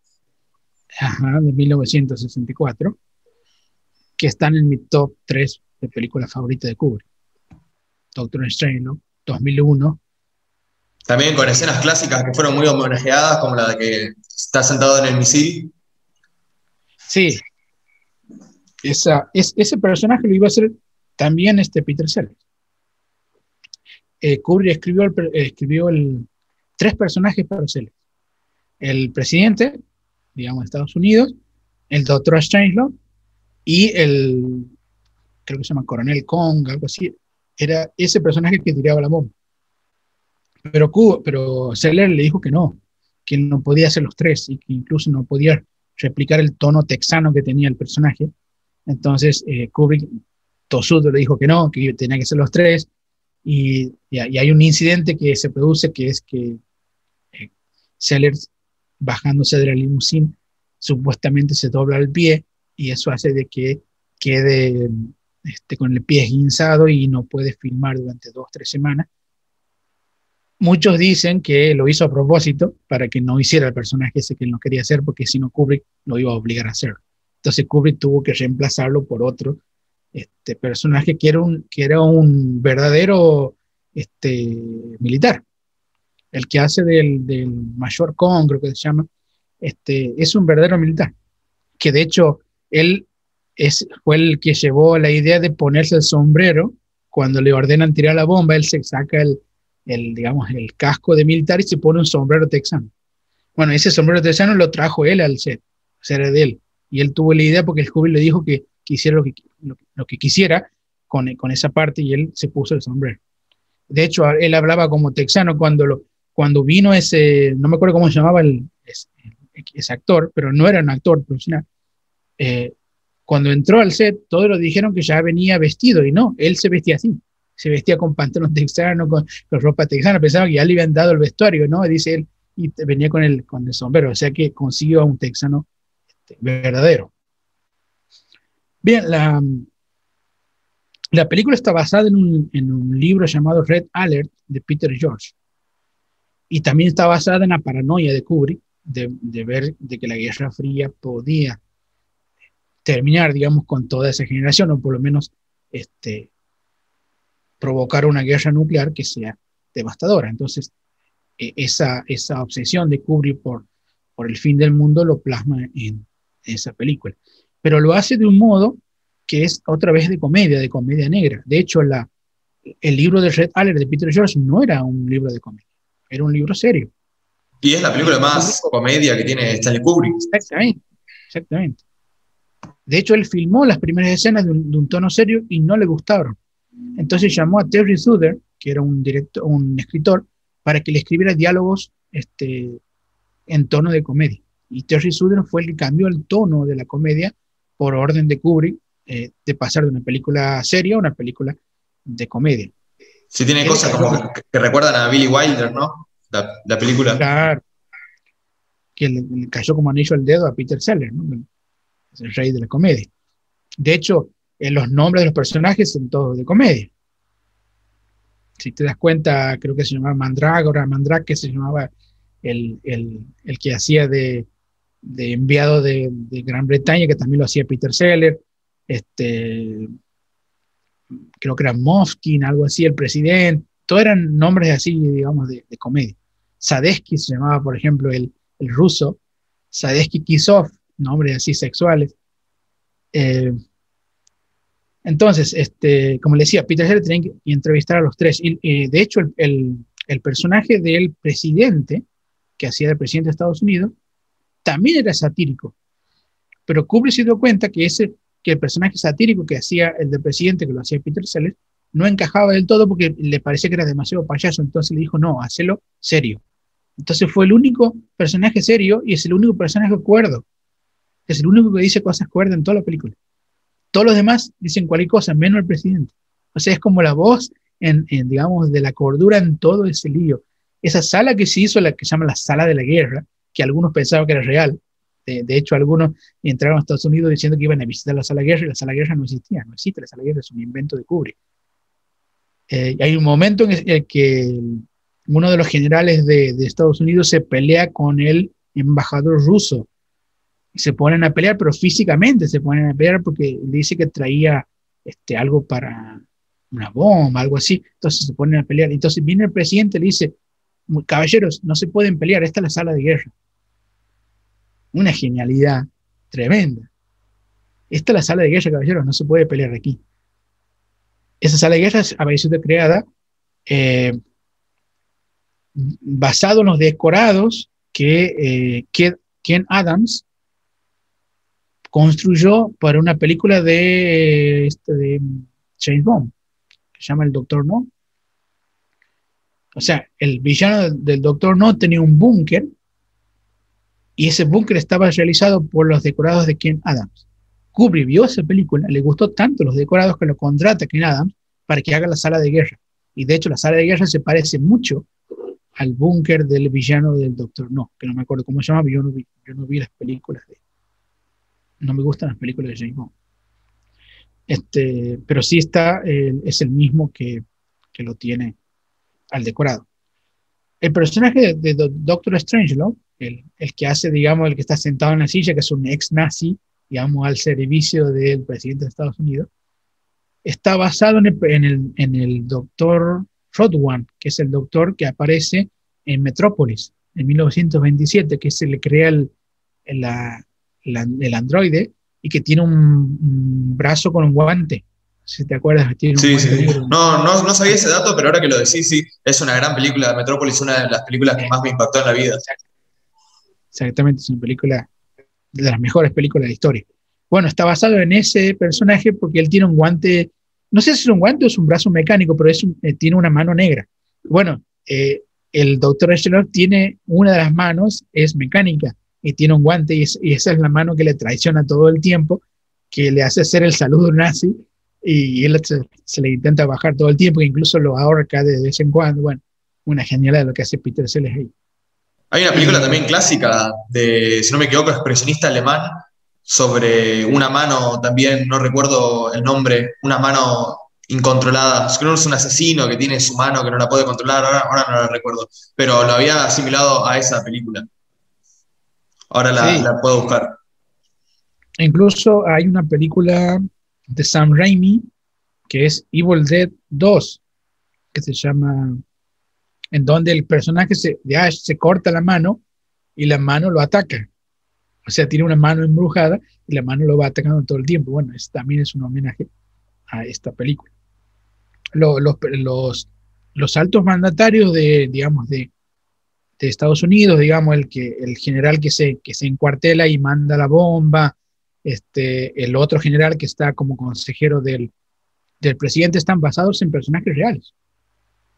De hecho, este, el, Kubrick lo basó, por ejemplo, en el, coronel Ripper, está basado en Curtis LeMay, que era un, que era un coronel de la época que justamente decía que había que atacar preventivamente a, Rusia. Y el doctor Strange está basado en Werner von Braun, el, científico alemán que fue refugiado en Estados Unidos y que tuvo mucho que ver con la construcción de, de los cohetes. Ahora, hay una parte interesante, no sé si te acuerdas, que es cuando cuando el, el general Ripper, es, que es el que manda el, la bomba atómica, que, ordena la bomba atómica, porque él dice que los rusos estaban contaminando todo, incluso el agua, que fluoraba en el agua, toda una teoría loca detrás, que esa teoría lo que hacía era sacarle el impulso sexual a las personas. bueno, esa, esa, teoría conspiranoica del flúor con el agua sigue existiendo. Me llamó mucho la atención cuando la vi en la película, porque yo la conocía de, de los conspiranoicos actuales, siguen creyendo que el flúor en el agua eh, es nocivo para la salud, cuando en realidad de todo lo contrario, se hace a propósito justamente bueno, para proteger la salud dental, etc. Bueno, y, esas teorías locas que el otro, el personaje de Seller que hacía sobre, creo que era Mandrake, que se llamaba el, el, enviado de, de, Gran Bretaña, no lo podía creer todo lo que decía el, Ripper. Este, bueno, él se, él se manda la bomba atómica y se encuartela y el presidente va a este, sacarlo de ahí. Y él lo toma como que vienen los comunistas a atacarlo, entonces también los ataca con una arma que es enorme, que saca incluso de, una, de una caja, que la arma ahí es una arma enorme y que va disparando. Bueno, al final, este, cuando toman la base, eh, el personaje de Mandrake quiere hablar al presidente diciendo que pare la bomba, porque la bomba ya había sido lanzada y que él tenía los códigos para detener la bomba. Entonces tiene que hablar pero cuando va a hablar no tiene monedas. Que le llama la operadora y la operadora dice que no puede mandarle cobro revertido, le va cortando todo el tiempo y el otro dice, dame una moneda. Y el que estaba ahí le dice, yo no tengo monedas. Entonces mira una, una máquina de Coca-Cola y le dice, bueno, rompe la máquina de Coca-Cola y sacame las monedas. Y el otro le dice, no, señor, esa es una propiedad privada. Increíble cómo el capitalismo ahí se colaba diciendo yo no puedo romper una propiedad privada, pero otro dice, ¿cómo no vas a romper una propiedad privada si tengo que evitar que el presidente detenga la bomba que viene el fin del mundo y vos estás preocupando por la propiedad privada? Lo cual es una genialidad, porque el otro rompe al final, termina rompiendo la, la, la, máquina de Coca-Cola, le salen todas las monedas, pero le sale al final un chorro de Coca-Cola en la cara, como él está levantando la moneda como, como si la máquina se hubiera defendido, se hubiera ofendido, porque le rompían, digamos, el, depósito de monedas. Acá busqué la película que, había mencionado antes, Las manos de Orman, en la que se le implantaban las manos de un asesino. Esa era la, película que, que, no recordaba el nombre. Bien, eh, Doctor Strange es una película de mis favoritas de Kubrick, entre las tres favoritas, junto con Sendero de Gloria de 2001.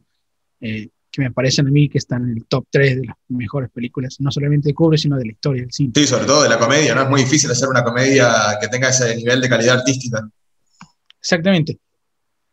A veces cuando me preguntan cuáles son los mejores directores, uno siempre este, tiene en su cabeza a tres o cuatro más o menos lo mismo, ¿no? Kubrick, Fellini, Tarkovsky o Bergman, digamos. Pero sin embargo, por ejemplo, Bergman me parece un gran director, pero me parece un, director limitado. Bergman siempre hace lo mismo. ¿no? Bergman no puede hacer comedia, por ejemplo. Y no puede hacer otra cosa más que lo que hace. Sin embargo, Fellini me parece superior. Y, y, Kubrick me parece superior que, que, los otros dos, porque Kubrick, fíjense, filmó películas de guerra, películas de terror, películas de ciencia ficción, películas de comedia. Y en todas se llevó bien, todas hizo obras maestras. Con lo cual se ve la ductilidad de filmar en distintos géneros y en ninguno de ellos, este, digamos, este, decepcionó. Algo que quizás otros directores por ahí como que se centran mucho en lo, en lo suyo y no pueden salir de ahí, ¿no?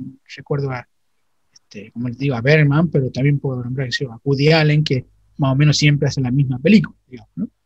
genial. El director que es versátil y del que tenemos que hablar en algún momento es Fritz Lang. Hizo películas desde cine negro hasta películas de ciencia ficción totalmente adelantadas a la época. Sí, bueno, Fritz Lang es un, es un genio. Eh, fue uno de los pocos directores que se pudo adaptar rápidamente al sonido, por ejemplo.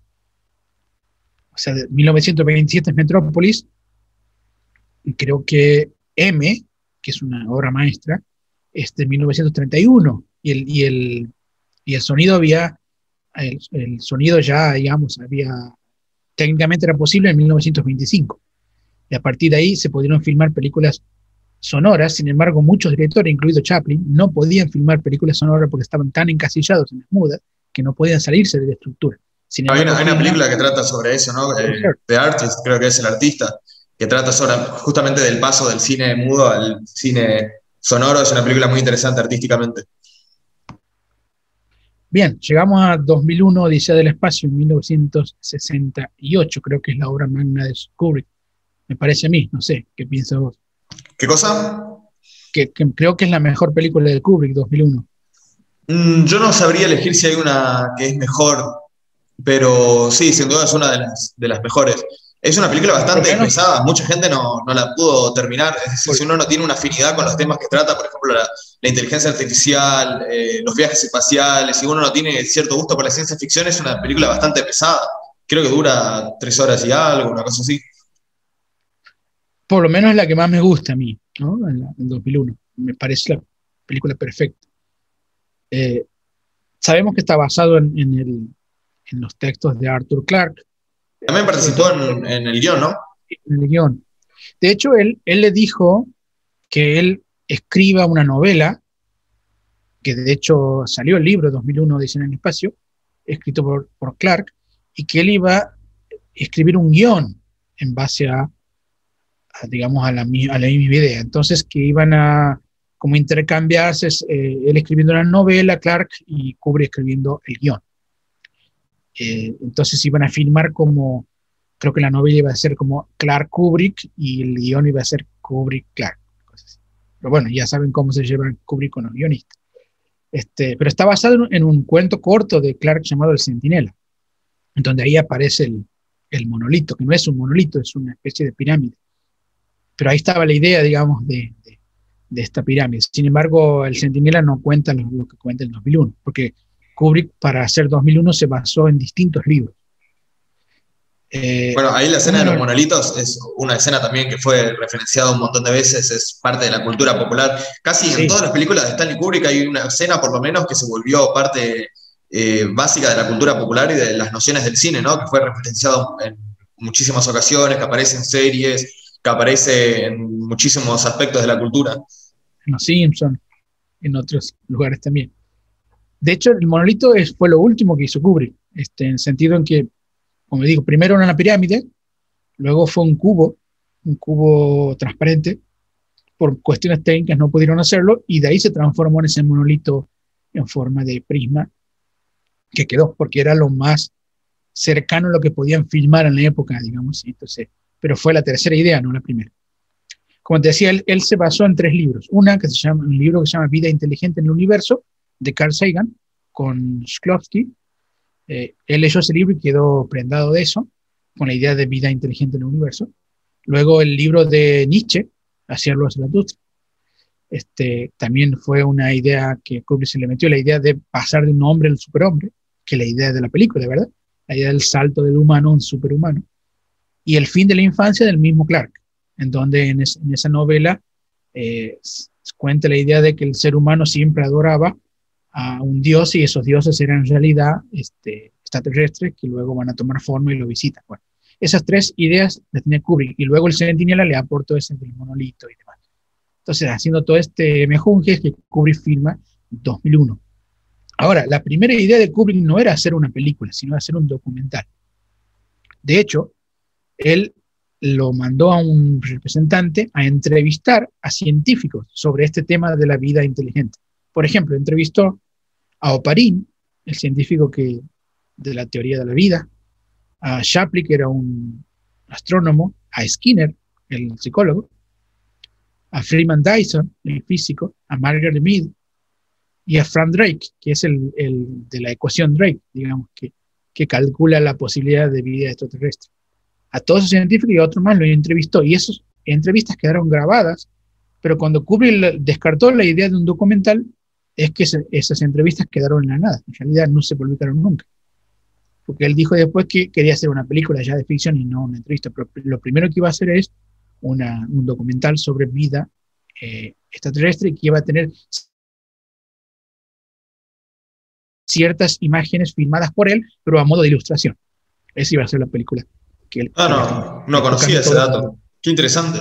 Sí, después cambió todo cuando se dio cuenta de que era, tenía la oportunidad de hacer, un, de hacer el film de su vida, digamos, con respecto a este, la ciencia ficción, que podía ser el film definitivo sobre ciencia ficción. Claro, e-, esto es interesante. También Kubrick pasó de los documentales al cine, digamos, a, la ficción y nunca volvió a los documentales. Otros directores clásicos como Herzog o Scorsese sí volvieron al género documental. Kubrick lo abandonó completamente. Claro, sí, sí. No, la verdad que nunca quiso hacer un documental, salvo esta vez, y que él terminó desechando la idea. Bien, eh, hay, aquí en, en 1968, que es la película, él propuso un montón de cambios para que se pudieran hacer los efectos especiales de la película. Por ejemplo, descartó el stop motion, que es lo que se hacía básicamente en esa época, que era mover, digamos, ciertos eh, maquetas y fotografiarlas y moverlas un poquito, y eso hace, da, la idea de movimiento, pero da un movimiento demasiado mecánico, entonces eso no quiso hacer Kubrick, y Kubrick cambió la idea de filmar el espacio, haciendo que eh, se digamos, filmando el movimiento de las naves este, avanzando con muy poquitos cuadros por segundo y eso lo filmaba y lo sobreexponía una y otra vez. Entonces realmente estaba filmando el avance de una nave sin stop motion, pero de un modo tan lento hacía que una sola toma de un minuto, por ejemplo, eh, estaba representada en 45 minutos de movimiento. Y eso se representaba en la, en la, en la cinta un solo minuto de, digamos, de movimiento y así. Entonces cambió ese, ese efecto. Después también lo que hacía era eh, lo que se llama retroproyección, porque él, él, quería filmar en un... Él no le gusta filmar en, en locaciones afuera. A Kubrick no le gustaba eh, filmar en, digamos, en naturaleza. Él le gustaba filmar adentro de un estudio. Pero para la, la primera parte de la película, que requería justamente la idea del ascenso de los homínidos, ¿verdad? Necesitaba un desierto, ese desierto que se ve al principio. Entonces él lo que hizo fue mandar a, un, representante suyo a filmar desiertos en, en, África. Entonces lo que hizo fue traer un montón de, de, metraje de África, de los desiertos de África, y lo que hizo Kubrick fue proyectarlo sobre una, sobre una pantalla. Entonces proyectaba ese desierto y sobre esa proyección lo hacía actuar a los actores. Pero tenían todo un nuevo sistema que tenían que ver con, para que no tuvieran, por ejemplo, este, reflejos, los actores lo ubicaban en cierto lugar a, los, a los, focos de luz. O sea, revolucionó mucho el mercado este de, iluminación eh, para esta película. Para También en Barry Lyndon, ¿no? Es, bueno, posterior. Claro, exactamente. Ya cuando vemos Barry Lyndon, es que ahí revolucionó aún más. Y ahí utilizó lentes de la NASA, incluso, para filmar. Bien, todo eso lo hizo Kubrick. Aquí incluso los, los, los disfraces que utilizaban los que hacían como los hombres monos, también tuvieron que ser hechos todo de nuevo, todo, digamos, este, pensado de nuevo, para que pudieran mover este, las expresiones faciales, pudieran ser naturales, entonces se ponían unas máscaras especiales. Bien, muy, mucho, mucho este, producción de Kubrick aquí. La historia ya la sabemos, ¿verdad? La idea de que eh, cierta inteligencia extraterrestre puso eh, en ciertos momentos claves de la historia, eh, le hizo pegar saltos a la humanidad de inteligencia, ¿verdad? El monolito al comienzo de que le hizo pasar de homínidos a seres humanos, el segundo monolito en la, Luna, que le, que le, da la idea de que hay un tercer monolito cerca de, de Júpiter, y el tercer monolito lo introduce en el superhombre, que es, está representado por el Bowman eh, estando de viejo y luego volviendo a nacer un bebé gigante, ¿verdad? Al final. O sea, la idea de que el, ser humano va pasando por etapas y en esta etapa lo va ayudando otra inteligencia eh, a dar esos saltos evolutivos, digamos. Claro, hay otro tema que también se trata, que es el tema de la relación entre el hombre y la inteligencia artificial, ¿no? Ese es otro tema, claro, que eso no estaba en, ninguno de los textos de Clark. Eso fue un agregado de, Kubrick. Eh, claro, la, idea de que HAL, este, la inteligencia artificial, podría privilegiar la misión en lugar de la vida de los, de los astronautas. Algo que él sabía y que los astronautas no sabían. Entonces lo obliga a mentir a HAL. Y de hecho, este es un punto interesante de la inteligencia artificial, que es el siguiente, las inteligencias artificiales pueden mentir. O sea, una inteligencia artificial, si se pudiera ser creada, puede mentir o, siempre pueden, o siempre, digamos, sus programas o lo que fuere lo que tengan, no les permitiría mentir. Y si pueden mentir, ya los hace igual a los humanos, ¿verdad? Porque los humanos podemos mentir. Entonces, me parece que HAL era la primera inteligencia artificial que podía mentir, pero como no estaba acostumbrada a mentir, eso lo, transforma en paranoica, lo transforma en, la locura que, digamos, que, experimenta en la, edad de, en, la nave, porque a la vez tiene que mentir, pero no sabe cómo hacerlo. Entonces se vuelve paranoica y, toma decisiones como matar a los, los este, astronautas. Entonces ahí está el tema interesante ¿no? de la inteligencia artificial. Si la inteligencia artificial puede mentir. Incluso cuando el Bowman lo, está desactivando a Hal, Hal por primera vez siente miedo. Pueden sentir miedo las inteligencias artificiales. Esa es la idea interesante, ¿no? O sea, ¿qué nos diferencia a nosotros de una máquina? el planteamiento de Blade Runner, ¿no? ¿Qué diferencia un ser humano de alguien que no es un ser humano pero que está construido artificialmente? Bueno, el, en Blade Runner, el, el replicante le dice al final, ¿no? Yo tengo miedo a la muerte. Porque le hace sentir a Harrison por el miedo a la muerte. Le dice, bueno, así como vos tienes miedo a la muerte, yo tengo miedo a la muerte.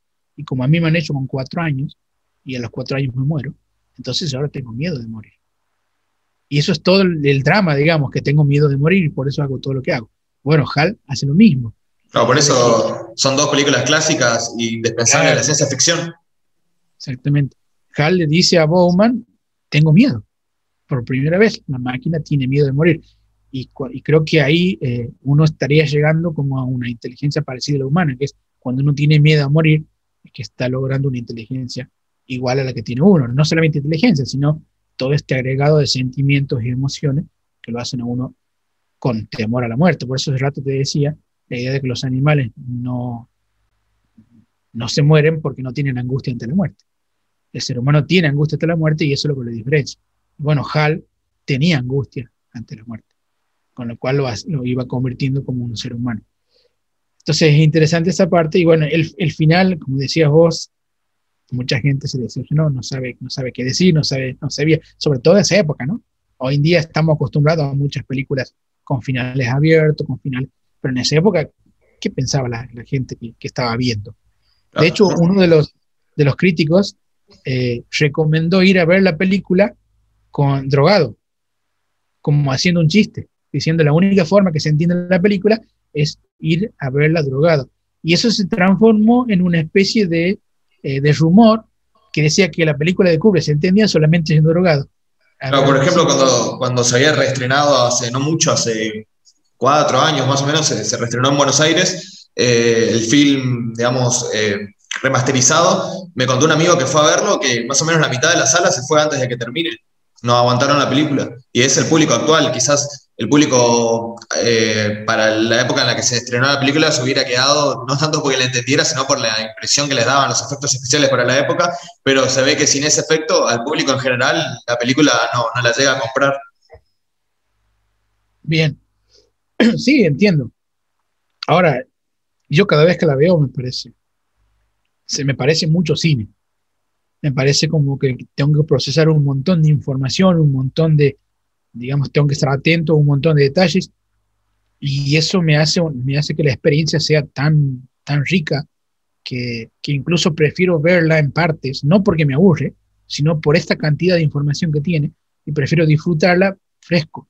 Una hora un día, otra hora otro día, como para disfrutarla mejor. No porque me aburra, sino por esto, porque un cerebro fresco trata mejor la, la imagen que está viendo. Entonces, cada vez que quiero, digamos, tener esta, esta, esta, esta experiencia, lo que hago es cortar la película en, en, tres partes y verla. Parte de la música que utiliza, ¿no? La, que es, bueno. De Mahler era la música, ¿no? no. Sí, de Richard Strauss, Strauss. Eh, Zaratustra, de Johann Strauss, Danubio Azul, y utiliza eh, unas partes de Ligeti, que es un compositor del siglo XX, que también utiliza parte de Ligeti, y, y otras, creo que otras obras clásicas. No utilizo ninguna ninguna música de Alex Nor, que fue el, que, el pobre que compuso todos los 40 minutos, no, no, ni siquiera un minuto lo puso en pantalla. Bien, clásico de todos los tiempos, quiere decir más de 2001. El próximo proyecto de Kubrick es La Naranja Mecánica, 1971, basada en el libro de Anthony Burgess, justamente, La Naranja Mecánica. Y el guion es de Kubrick. Una anécdota que, a, que a Burgess no le gustó para nada la película. No le gustó, de hecho, porque no lo dejó participar. Él quería participar y Kubrick le dijo que no, porque él, Kubrick, eh, lo que pensaba Kubrick, que incluso con Clark eh, no lo pudo hacer, pero le hubiera gustado hacer, es que eh, el autor de la obra solamente hablara con su obra, que no se metiera más. Digamos, este, entonces él decía que el autor no tenía que meterse más en la película, sino que con la obra bastaba. Entonces, cuando Burgués le, le pidió que él que, que ganara, ganara la película, él dijo que no, que él, que él iba a ganar. Entonces, el guion es de Kubrick, basado en el libro de Burgués. De hecho, el, el, fin, el final de Burgués no tiene nada que ver con, con el final de la película. Creo que eso era lo que más le había molestado a Burgess. Yo recomiendo mucho igual la novela La Naranja Mecánica, me gustó muchísimo y bueno, es muy diferente, como, como decís, en muchos aspectos a la película, así que no, no es que por ver la película uno ya se spoilea el libro, sino que lo puede disfrutar tranquilamente como una obra aparte. Sí, de hecho, eh, sabes que Burgess escribió el libro en, un, en una raíz de, creo que en un año escribió como cuatro o cinco novelas porque le habían diagnosticado un cáncer y él pensaba que se moría, entonces dijo, voy a escribir todo lo que más pueda, y sacó como cuatro o cinco libros en un año. Después resultó que era un falso diagnóstico y vivió como 20 años más. ¿Sabía eso? sí, este, él lo hizo como apurado, pues ya me muero, entonces voy a escribir todo esto. Y ahí lo escribió. Y de hecho la novela, de, él lo que pretendía hacer con la novela es una especie de reivindicación del libre albedrío. O sea, que el libre albedrío le permitía al personaje de Alex, este, o Axel Alex, Alex, Alex, Alex, este, que pudiera redimirse con el libre albedrío y no con el tratamiento mecánico. O sea, la idea de la película era como rechazar el tratamiento mecánico para que se redima con el libre albedrío. O sea, que él por propia voluntad después se diera cuenta de sus errores se reformar y que es lo que así termina el libro, digamos. La idea claro, sí, a partir de, de, ver una foto de un niño, ¿no? Empieza a tener claro. la idea de tener un hijo y... Exactamente, y ahí se reforma, es como que entra la vida, digamos, eh, más burguesa de la época por, por propia decisión, una cosa así. Y eso iba en contra de los métodos y demás. Pero justamente la idea de Kubrick, ya hemos dicho hace rato, no era el libre albedrío, era el determinismo. O sea, a Kubrick no le interesaba el libre albedrío, le interesaba lo otro, lo opuesto, que es la idea de que hay fuerzas más grandes que uno y que esas fuerzas lo van a dominar toda su vida. La fuerza de la delincuencia en Alex era inevitable en Alex. Y después había otra fuerza inevitable que era el condicionamiento del tratamiento. Entonces, Alex nunca estuvo, estuvo, fue libre ni antes ni después. Y Kubrick termina la película con eso, diciendo Alex no es libre ni antes ni ahora. Sí, en ese sentido, conceptualmente está mejor la, el planteo de Kubrick, ahora que lo pienso. Claro, Claro, exactamente, y le cortó toda la parte esa de la, de la reforma por voluntad propia. Lo que estaba diciendo Kubrick es, eh, Alex nunca fue libre. Antes estaba tomado por la delincuencia, ahora está tomado por la reforma.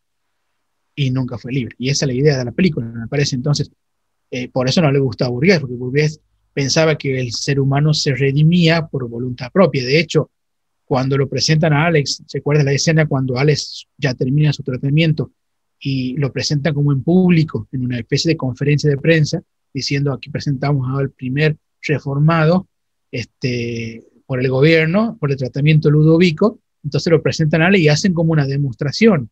Por ejemplo, viene un, señor y le empieza a pegar, a insultar, y Alex no puede reaccionar porque cada vez que quiere reaccionar le agarran náuseas y todo demás.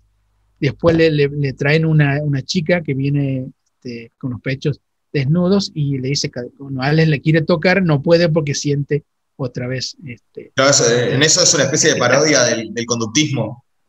Claro. Entonces cuando eh, él termina la representación diciendo, ven, Alex no puede reaccionar ni con violencia ni con impulso sexual, entonces este hombre está reformado y está listo para la sociedad. Entonces le, dice a los demás, este, ¿ustedes qué opinan? Y ahí salta el capellán del, de, la, de la cárcel diciendo, pero le quitaste todo el libre albedrío. Entonces, ahí está hablando burgués. O sea, cuando el capellán dice le quitaste todo el albedrío, este, este hombre ya no puede decidir por sí mismo seguir el bien o seguir el mal. Y el otro le dice, y a mí que me importa seguir el bien o seguir el mal, lo que importa es que ahora es libre, es un, un, un ser que es, puede vivir en sociedad. Y ahí estaba el planteamiento de un lado de Kubrick y un planteamiento del lado de Burgués, ¿no? La idea de si, si realmente la libre, el libre albedrío es importante o no es importante, esa es la, la, cuestión. Y lo interesante de la película, me parece a mí, es que en, esta, en este arranque de la violencia de, de, de Alex, tiene un efecto colateral, que es que cuando le pasaban las imágenes a Alex, le pasaban las imágenes con la Sinfonía Novena de Beethoven. Y Alex amaba más que nada, más que todo en la vida, a la Sinfonía Novena. Entonces, él termina diciendo, qué horrible que es, que, qué injusto que yo termine odiando la Sinfonía Novena cuando era lo único que amaba. O sea que ese efecto colateral que es no puede escuchar otra vez a Beethoven, la Sinfonía Novena, porque le agarra la mismo, el mismo efecto que ver, que violencia, porque estaba asociada ahí, como decías vos, con esta idea de asociación de continuo entre la música y las, y las las escenas violentas. Una, una pequeña anécdota, ¿te acuerdas del, del, escritor que él entra a la casa y la viola a la mujer y al escritor lo deja en silla de ruedas, ¿verdad? Sí, sí, sí. Y que después él vuelve a caer en, el, en la misma casa del escritor porque lo persiguen sus antiguos este, drugos que ahora son policías. Entonces el escritor se da cuenta que él era el que lo, el que lo había eh, eh, violado a su mujer y, lo había, no sé si la ha matado o ha violado solamente, no me acuerdo. Eh, sí, no me acuerdo, pero sí, lo secuestra, ¿no? En una habitación. Ajá. Y le ponen la novena sinfonía para que se, se tire y supuestamente se, se suicide. Pero el que hacía de enfermero, que lo cuidaba él, se acuerda que era un, tipo musculoso.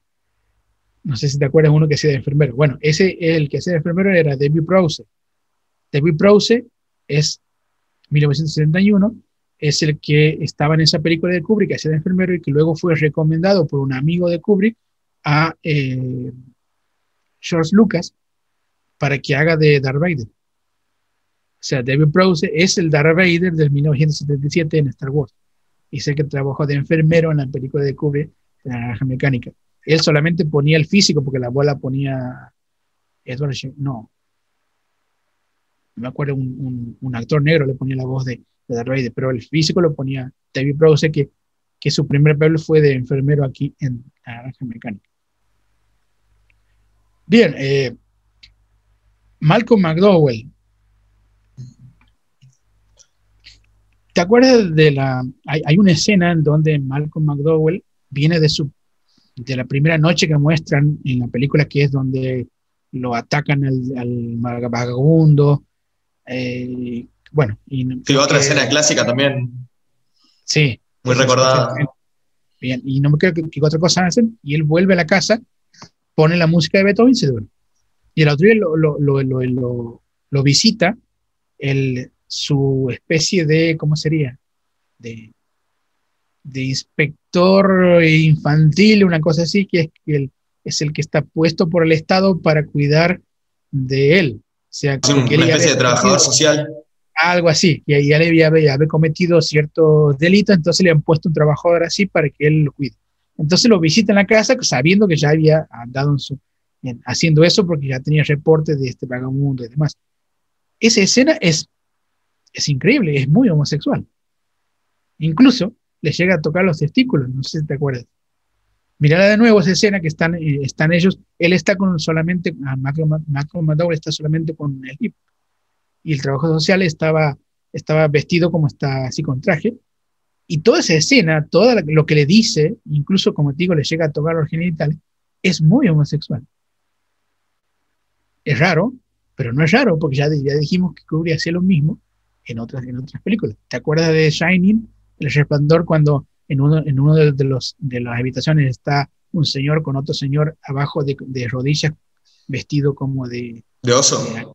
De, oso, qué sé yo. Bueno, esa escena que es... Otra escena también muy, muy homenajeada en el cine, pues una, muy, una escena muy impactante, muy extraña. Claro, pero otra vez está sugiriendo una escena de tipo homosexual. O sea, se presenta mucho esta cuestión en, en, en Kubrick. Como, como, le dije, no sé por qué. Eh, bien, película parodiada, admirada, odiada en la naranja mecánica, es un clásico. A nadie deja indiferente. La mirada de Malcolm McDowell se ha vuelto universal, esa mirada que hace que hoy en día puedo llamar la mirada loca de Kubrick, que es la mirada que aparece en muchos personajes. Recuerda que esa misma mirada de Malcolm McDowell la tiene Jack Nicholson y la tiene Vincent D'Onofrio en la chaqueta metálica. Antes de, pegarse tiro, tiene la misma mirada que Malcolm McDowell, que Jack Nicholson y que Kubrick. Kubrick tenía esa mirada. Si ves la foto de Kubrick, tiene la misma mirada que su personaje. Una anécdota de esa película es que, bueno, Kubrick fingió ser amigo, justamente que hablabas de los rasgos psicopáticos, fingió ser muy amigo de McDowell y cuando terminaron la película nunca más le respondió un mensaje, nunca más le habló, nunca más le, le, dirigió la palabra y bueno, fue toda una amistad fingida solamente durante el rodaje. Bueno, otra, otra cuestión como que él utilizaba su encanto, digamos, y su, y su fama, su prestigio para lograr cosas. Incluso él le decía a George Scott en Doctor Strangelove por ejemplo, que él quería algún cambio y George Scott no quería hacerlo, entonces Kubrick le decía, este, ¿por qué no jugamos una partida de ajedrez? Si yo te gano, haces el cambio. Y George Scott era mal jugador, así que siempre le ganaba y siempre Kubrick lograba el cometido. Eh, era clásico en las filmaciones, en los sets, Kubrick jugando al ajedrez con camarógrafos o con cualquier persona. Con Shelley Duvall también jugaba mucho, con la del Esplendor también jugaba mucho y con George Scott y muchos, siempre jugando ahí entre medio y medio. Bien, eh, llegamos a Barry Lyndon, 1975. Una, película, una de las películas más desconocidas de Kubrick y eso que ya es en la época en la que era totalmente famoso y bueno, todas las películas que están en este periodo, la mayoría de la gente vio, pero esta es la, menos vista. Esta es la película menos vista de Kubrick, la película como más olvidada de Kubrick, este, de las grandes películas, digamos, eh, tiene, tiene, su, tiene su explicación. Dura tres horas, eh, es pesada de ver, aunque es bella a la vez, digamos, este, creo que algunos críticos dijeron que era como un cuadro de tres horas. Están viendo un cuadro de tres horas. Eh, porque parece eso, parece que cada plano, cada plano que uno está viendo es un cuadro de, digamos, de, uno de, la época, porque está tan bien filmada y está tan bien este, iluminada, que realmente como obra pictórica es, es excelente. La cuestión es, ¿es lo mismo como obra cinematográfica? Bueno, ahí tenemos una cuestión que hablar. Eh, creo que de las películas de Kubrick, desde un punto de vista técnico, es la mejor. No creo que nunca Kubrick haya, haya superado técnicamente esa película. Sí, es una de las películas mejor ambientadas que se han hecho en el siglo XVIII. Exactamente, eh, en lo histórico, en la fotografía, en el decorado. Bueno, hay mucho para hablar porque Kubrick, como decíamos, era un maniático o un obsesivo y en una película que también deberíamos hablar al final, aunque no se haya hecho, una película que iba a ser sobre Napoleón, había investigado toda la época con una precisión superior a, muchos historiadores, ¿no? Había se había documentado de una forma totalmente obsesiva. Exactamente. Y lo mismo hizo como, digamos, como anticipo aquí en Barry Lyndon, de investigar mucho y de, querer dejar como era en la época lo, más realista posible decorado. Por lo tanto, él quería filmar este, con la luz solamente de las velas. Y eso le daba un dolor de cabeza a los demás, diciendo que no se puede filmar con la luz de la vela. Para eso había mandado a modificar unos lentes de la NASA, ¿no? Exactamente. Entonces necesitamos unos mejores lentes, le dice Kubrick, ya que yo voy a filmar con cosas. Entonces encontró que Carl Zeiss había hecho unos lentes para la NASA y le habían quedado una remesa. Entonces Kubrick le dijo que si lo podía adaptar a una cámara. Y Carl, eh, Zeiss le dijo que sí, que lo iba a pulir y lo iba a dejar eh, como para que se adapte a una cámara. Después tuvo que cambiar la cámara también, pero al final logró su cometido. Pudo, con, ese, con esos lentes de la NASA pudo obtener la mayor cantidad de luz posible solamente iluminada con velas. Lo cual uno, uno lo ve a la película y si desconoce todo eso, parece que ese detalle no, no, no te aporta nada. Pero sin embargo, pensar que solamente lo filmó con la luz de la vela es un detalle increíble y de una proeza técnica majestuosa. Entonces, toda esa cuestión, digamos, hay que añadirle a la película. Lo mismo los, los, los, ambientes que utilizaba, este, la forma en que iluminaba, la forma en que componía la escena, este, eran todos este, majestuosos. Aparte, el método Kubrick, ¿no? Hacía repetir una y otra vez el mismo actor, una y otra vez la misma escena y, y al final escogía aquella que a él le parecía que era más sencilla para la película. De hecho, Ryan O'Neill, que es el, el, actor de la película que hace de Barry Lyndon, no era un gran actor, o sea, no era un actor especialmente dotado, y Kubrick lo había elegido a propósito, porque decía que solamente O'Neill podía transmitir lo que él quería que transmite, que es una actuación como apática, como, digamos, como apagada, como que no demuestre mucho. Y eso lo podía hacer Ryan O'Neill y no otro actor que generalmente iba a tender a, mostrarse una faceta demasiado histórica. Y él no quería que el personaje fuera histórico, fuera, que fuera así apático, que incluso este, él, está basada en la novela de Thackeray, que se llama justamente Las aventuras de Barry Lyndon, que creo que el subtítulo es eh, algo así como la historia de alguien que no es un héroe, una cosa así.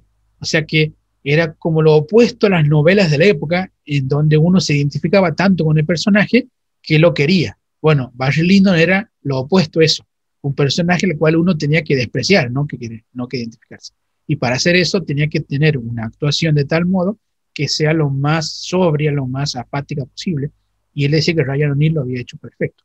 Bueno, si uno ve la película se da cuenta, ¿no? Que, que, que las emociones que expresa Ryan O'Neill están como, como, como contenidas, ¿no? Como que no termina de explotar nunca.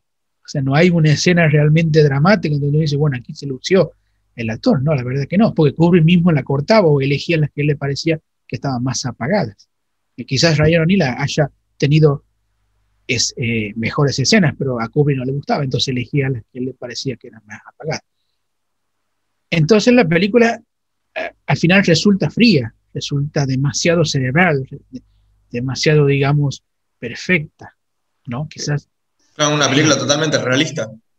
Claro, quizás, quizás muchas veces las imperfecciones o la, la este, inadecuación, digamos, este, eh, histórica hacen de que a uno le guste más, porque bueno, porque subrayan, porque acentúan, y Kubrick no hizo nada de eso, entonces uno ve al fin y dice, bueno, es bello, pero es como que le falta emoción, le falta. Es una cosa bastante fría, ¿no? Pero sin épica. Creo que, claro, creo que la única parte que me parece que, que, tiene emoción es el duelo entre, entre Barry Lyndon y, su hijastro. Eso me parece, encima está filmada con una maestría. Ese duelo tiene una tensión, tiene una, una forma de filmar majestuosa. Casi, casi finales, ¿no? Sí, sí, es casi el final. De hecho, de ahí se desencadenan los hechos de que él se aleja y, digamos, y ya termina su vida en soledad. Pero e, esa, me parece que esa es la única parte que yo puedo entender que es emocionante, que, digamos que realmente tiene emoción. Las otras son, fíjate cómo actúa la, la condesa, ¿no? La, la, novia, la esposa de Barlindo es un témpano de hielo. Nunca expresa ninguna emoción. De hecho, la actriz no era ni siquiera actriz, era una, modelo. Igual aquí en Barry Lyndon se ve cuestiones deterministas, porque él utiliza narraciones en off. Y la narración en off te anuncia lo que va a pasar más adelante. Por ejemplo, hay un, cuando eh, Barry Lyndon está jugando con su hijo, que es una escena supuestamente feliz, la narración te dice, pero Barry no sabía que ese hijo se iba a morir un tiempo después. Entonces te arruina toda la, la, emoción de la escena diciéndote que ese hijo va a morir. O sea, quitándote incluso la emoción de ver la muerte más adelante. Porque no importaba la emoción, importaba que vos te enteraras de que le iba a salir mal. Incluso la narración dice, Barry Lyndon iba a quedar solo, abandonado y sin hijo. ¿Cuándo te lo dice? Cuando le está jugando con el hijo feliz. Sí, ¿Qué es más determinista que eso? ¿Qué es más pesimista que eso? ¿Qué es más fatalista que eso? La narración te, te dice, aunque hoy esté feliz, le va a pasar esto. Y efectivamente, este, lo que le ocasiona la muerte al hijo es la compra del caballo que él no le quería comprar. Que le decía, si te subes al caballo te vas a caer, te vas a morir. ¿Qué ocurre? Se sube el caballo, se cae y se muere. Entonces, Kubrick está, está como, como, como no dándote lo que vos quieres ver. ¿Qué quieres ver vos? Una escena dramática de la muerte del hijo. No te la va a dar porque ya te dijo que se iba a morir antes. Entonces, todo lo que, lo que supuestamente le iba a suceder te lo anticipa antes. Y eso produce un sentimiento trágico porque ya está. Él iba a terminar mal y como terminó. Entonces, otra vez presente el tema del determinismo. Lo interesante es que aquí el León Vitali, que es el, es el que hace de hijastro, o sea, del hijo de la condesa, eh, a partir de aquí colabora mucho con Kubrick. Eh, de hecho, se transforma en su asistente de dirección.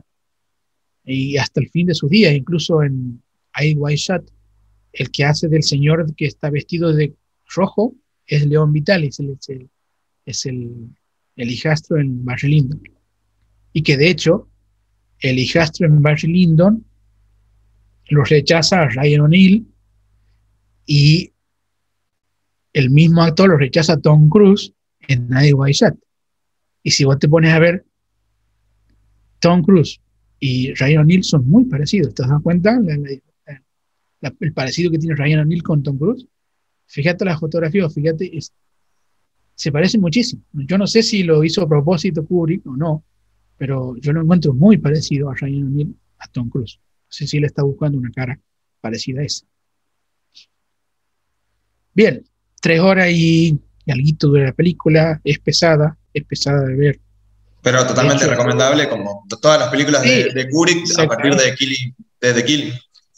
Desde Killing sí, porque es una experiencia única y si uno quiere aprender cine, con esa película aprende.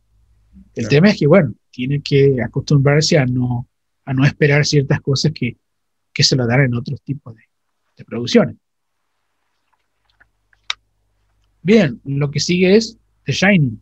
Esta habrá sido la más vista, ¿no? De Kubrick, probablemente. Es, la más este, taquillera de Kubrick, sí, efectivamente. De 1980. Justamente el mismo escritor de Resplandor tampoco le gustó la película. De hecho, creo que intentó filmarla, eh, se intentó filmar después, algo más adecuado al libro, ¿no? Se filmó después, se filmó después una miniserie. Ya con toda la, digamos, la, este, la venia de, de, Stephen King, como él quería que se filme. Y es interesante porque si uno compara la, la producción, justamente esta de la miniserie, con la película de Kubrick, le da la razón a Kubrick. Que tenía razón en no hacerle caso a Stephen King, digamos. Pero bueno, él, Stephen King dijo que Kubrick no, no sabía hacer películas de terror. De hecho, lo dijo abiertamente cuando, cuando vio la película. Pero bueno, otra vez no lo dejó a Stephen King sin, ser guionista. Él contrató a Diane Johnson, que era una escritora también de, de terror, la contrató para hacer el guion. Entonces, entre Diane Johnson y, y Kubrick hicieron el guion de The Shining. ¿Por qué hizo The Shining Kubrick? Porque Kubrick le, le ofrecieron a exorcista en el 73 y él lo rechazó. Entonces, lo filmó William Friedkin, bueno, fue la película histórica que conocemos. Entonces Kubrick quedó como, como diciendo, yo quiero hacer algo parecido, digamos, algo, algo que quede en la cultura popular así tan, tan fuertemente. Y entonces eh, aceptó o estaba viendo qué película de terror podía hacer. Y ahí donde este, le cae este libro de Stephen King. Aunque él eh, leyó otro libro que se llamó El Hotel Azul, de Stephen Crane, en donde mucho de lo que pone en la película de Resplandor está en ese libro. Entonces, es una mezcla del libro de King más el libro este, El Hotel Azul. Y otra cosa que, que hizo Kubrick fue cambiar el origen del mal. En el libro de Kubrick, el origen del mal es sobrenatural, o sea, es el hotel. Y todo aquel que entre en el hotel es tomado por ese mal metafísico. En Kubrick es al revés. El hotel no es el mal metafísico que transforma al personaje, sino que el personaje ya tenía dentro de sí el germen para que volverse loco y lo único que necesitaba era pasar un tiempo aislado con su propia familia. O sea, lo que Kubrick dice es que la presencia, o sea, el aislamiento con su familia es lo que lo termina volviendo loco. Es una premisa mucho más jugada, mucho más, este, más pesimista, porque el mal ya no es el hotel, sino el ser humano mismo. O sea, que el mal viene de esta, esta relación. Es como diciendo que, no hay cosa peor que le pueda pasar al, escritor que quedarse con su familia aislado durante un tiempo, que es lo que lo vuelve este, loco, digamos. Si bien el hotel tiene su cuota porque al final, ¿saben cómo, cómo termina? La idea de que él ya estaba ahí, digamos, en el cuadro, qué sé algo así como, como esa explicación, digamos, sobrenatural, pero si se ponen a ver, el mal estaba en, él, ya que él mismo, antes de venir al hotel, ya tenía este, episodios violentos. De hecho, la, mujer le dice, le recuerda cómo le sacó el brazo al hijo una vez cuando, él, cuando lo sacudió. Entonces ya él tenía esos arranques violentos, lo único que quería, eh, digamos, que, que pretendía este, hacer Kubrick es que el hotel lo termina trastornando, pero que él ya estaba trastornando, esa es la idea de Kubrick. Entonces le sacó todos los elementos sobrenaturales y solamente quedaron los elementos sobrenaturales en el hijo de él, que es el hijo el que ve las, las, las mellizas. claro. Claro, es el hijo el que, tiene como el resplandor. Esta película está llena de, escenas, así como decíamos, clásicas, referenciadas. bueno, la escena de las mellizas, la escena de del hachazo en, el baño, hay un montón de, escenas. Y justamente estaba pensando que no mencioné ninguna escena clásica de Barry Lyndon porque no, no sé si hay, no sé si hay, alguna escena que, haya marcado. Pero sí, bueno, en esta sí vuelven a aparecer las escenas clásicas. Claro, y, y las escenas más impresionante de la película, por ejemplo, la, sangre que cae en el ascensor. Fue durante mucho tiempo la escena con más sangre falsa que se había filmado y después fue superada por Peter Jackson, ¿no? En, en, Braindead. Pero antes de, ¿Viste la escena donde va con la cortadora de pasto matando? Sí, sí, sí, bueno, ahí, ahí, fue creo que recién cuando se superó, o, más o menos, no, no, estoy muy seguro ahora, puedo chequear el dato. Pero sí, durante mucho tiempo fue la escena con más sangre falsa. Y esa escena se le ocurrió a Kubrick, y eso no está en el libro. Así que tuvo muchos agregados ahí. Ahora, eh, hablando sobre Jack Nicholson, eh, si uno lo ve a la actuación de Jack Nicholson, uno dice, bueno, eh, a ver, está en la línea, en delgada línea de la actuación buena y la sobreactuación, en donde bueno, no sé, mal actuado, sobreactuado o está bien actuado. A ver, ¿cómo resolver ese tema? se resuelve de la misma manera que se resuelve siempre, que es que Kubrick lo hacía filmar a las escenas a Nicholson tantas veces que él, la primera escena a las 50, actuaba muy distinto. ¿Y qué hacía Kubrick? Tomaba la escena en donde él estaba más trastornado. O sea, la escena en donde sobreactuaba o donde ya estaba tan cansado que directamente lo hacía de un modo tal que parecía desquiciado. Y esas son las escenas que, que tomaba Kubrick. Quizás en otras escenas Jack Nicholson no aparecía de ese modo, aparecía de un modo más, como decirlo, más realista, menos, no aparecía tan loco, digamos. Entonces, no es un problema de Nicholson, era, era lo que Kubrick quería elegir. Fíjate que las actuaciones de Malcolm McDowell, las actuaciones de Vincent D'Onofrio, más adelante Chaqueta Metálica, o la de Jack Nicholson, son todas, parecen exageradas, parecen como, como, como sobreactuadas. Y en realidad es porque Kubrick elegía esas, esos cortes y no otros. Pero Seguramente en otros cortes, Nicholson actuaba de otro modo. De hecho, se, incluso se, en, escena se, se, fracturó una costilla, algo así, ¿no? tuvo como varios... Este, en la escena de la hacha creo que estaba mal del, del tobillo, se había, se había algo así. Bueno, o sea, porque lo hacía trabajar mucho y hasta el punto que lo agotaba mentalmente y físicamente, y esas son las escenas que Kubrick tomaba. Pero la que más le sufrió fue la mujer, la mujer terminó totalmente ah, deteriorada. Exactamente, por Shelley Duval, sí. Shelley Duval terminó diciendo que, fue una experiencia horrible haber trabajado con, Kubrick, que lo, que, lo dejaba extenuada y exhausta, y hasta tenía miedo de, digamos, de, de, su vida, ¿no? Porque las escenas eran bastante realistas, lo que hacía. Otra cosa que había cambiado Kubrick fue el final. En el final del libro, el hotel explota sin embargo, él cambia el fuego por el hielo. Y le, parecía que era mejor que Jack Nicholson muriera en el hielo que muriera quemado. Él dice, todas las películas de, terror terminan con cosas explotando al final. Y él quería justamente hacer lo opuesto. Hacer que el, es clásica, inolvidable y, excelente la escena de Jack Nicholson congelado en el patio. Claro. Y esa escena también le dio mucha importancia al laberinto que estaba mencionado en el libro, pero que no tenía el mismo tratamiento que le da Kubrick al laberinto, que es una parte muy, muy importante del hotel. Otra cosa que añadió fue la muerte del, del, negro, eh, que era el que era del, hotel, era como el cuidador, no me acuerdo. Como el guardallaves, ¿no? Algo así, claro. Bueno, ese en la película no muere, en el libro no muere, sin embargo en la película sí muere. Y así, entonces ha habido como, como muchos cambios eh, que, Nicholas, perdón, que Kubrick hacía y que no estaba en el libro de Stephen King. Tiene algunas cuestiones sobrenaturales, obviamente, la, la, interacción de él con la, con la chica de la bañera, que después se transforma en una, una anciana decrépita, que también este, es clásica. escena también. o, la, del, la del chiquito en, la, en el triciclo andando por todo el, los pasillos del hotel. Que filmado en plana secuencia. Exactamente, y que fue realizado por una, en una silla de ruedas. Pusieron la cámara en silla de ruedas y había como dos o tres que estaban subidos a la silla de ruedas y lo seguían por detrás.